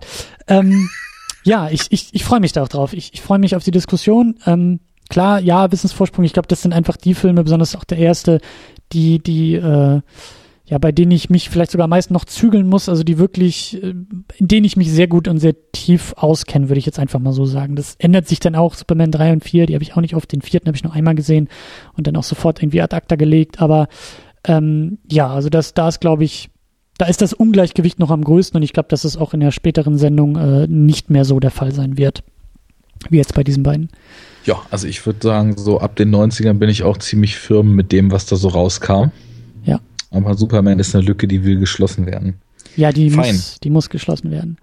Ähm, genau, als Ergänzung noch, äh, mein Plan ist auch, ähm, ausgehend von diesem Podcast auch noch eine Kolumne zu schreiben in der Superhero Unit. Das sieht ja auch als eigene Kategorie.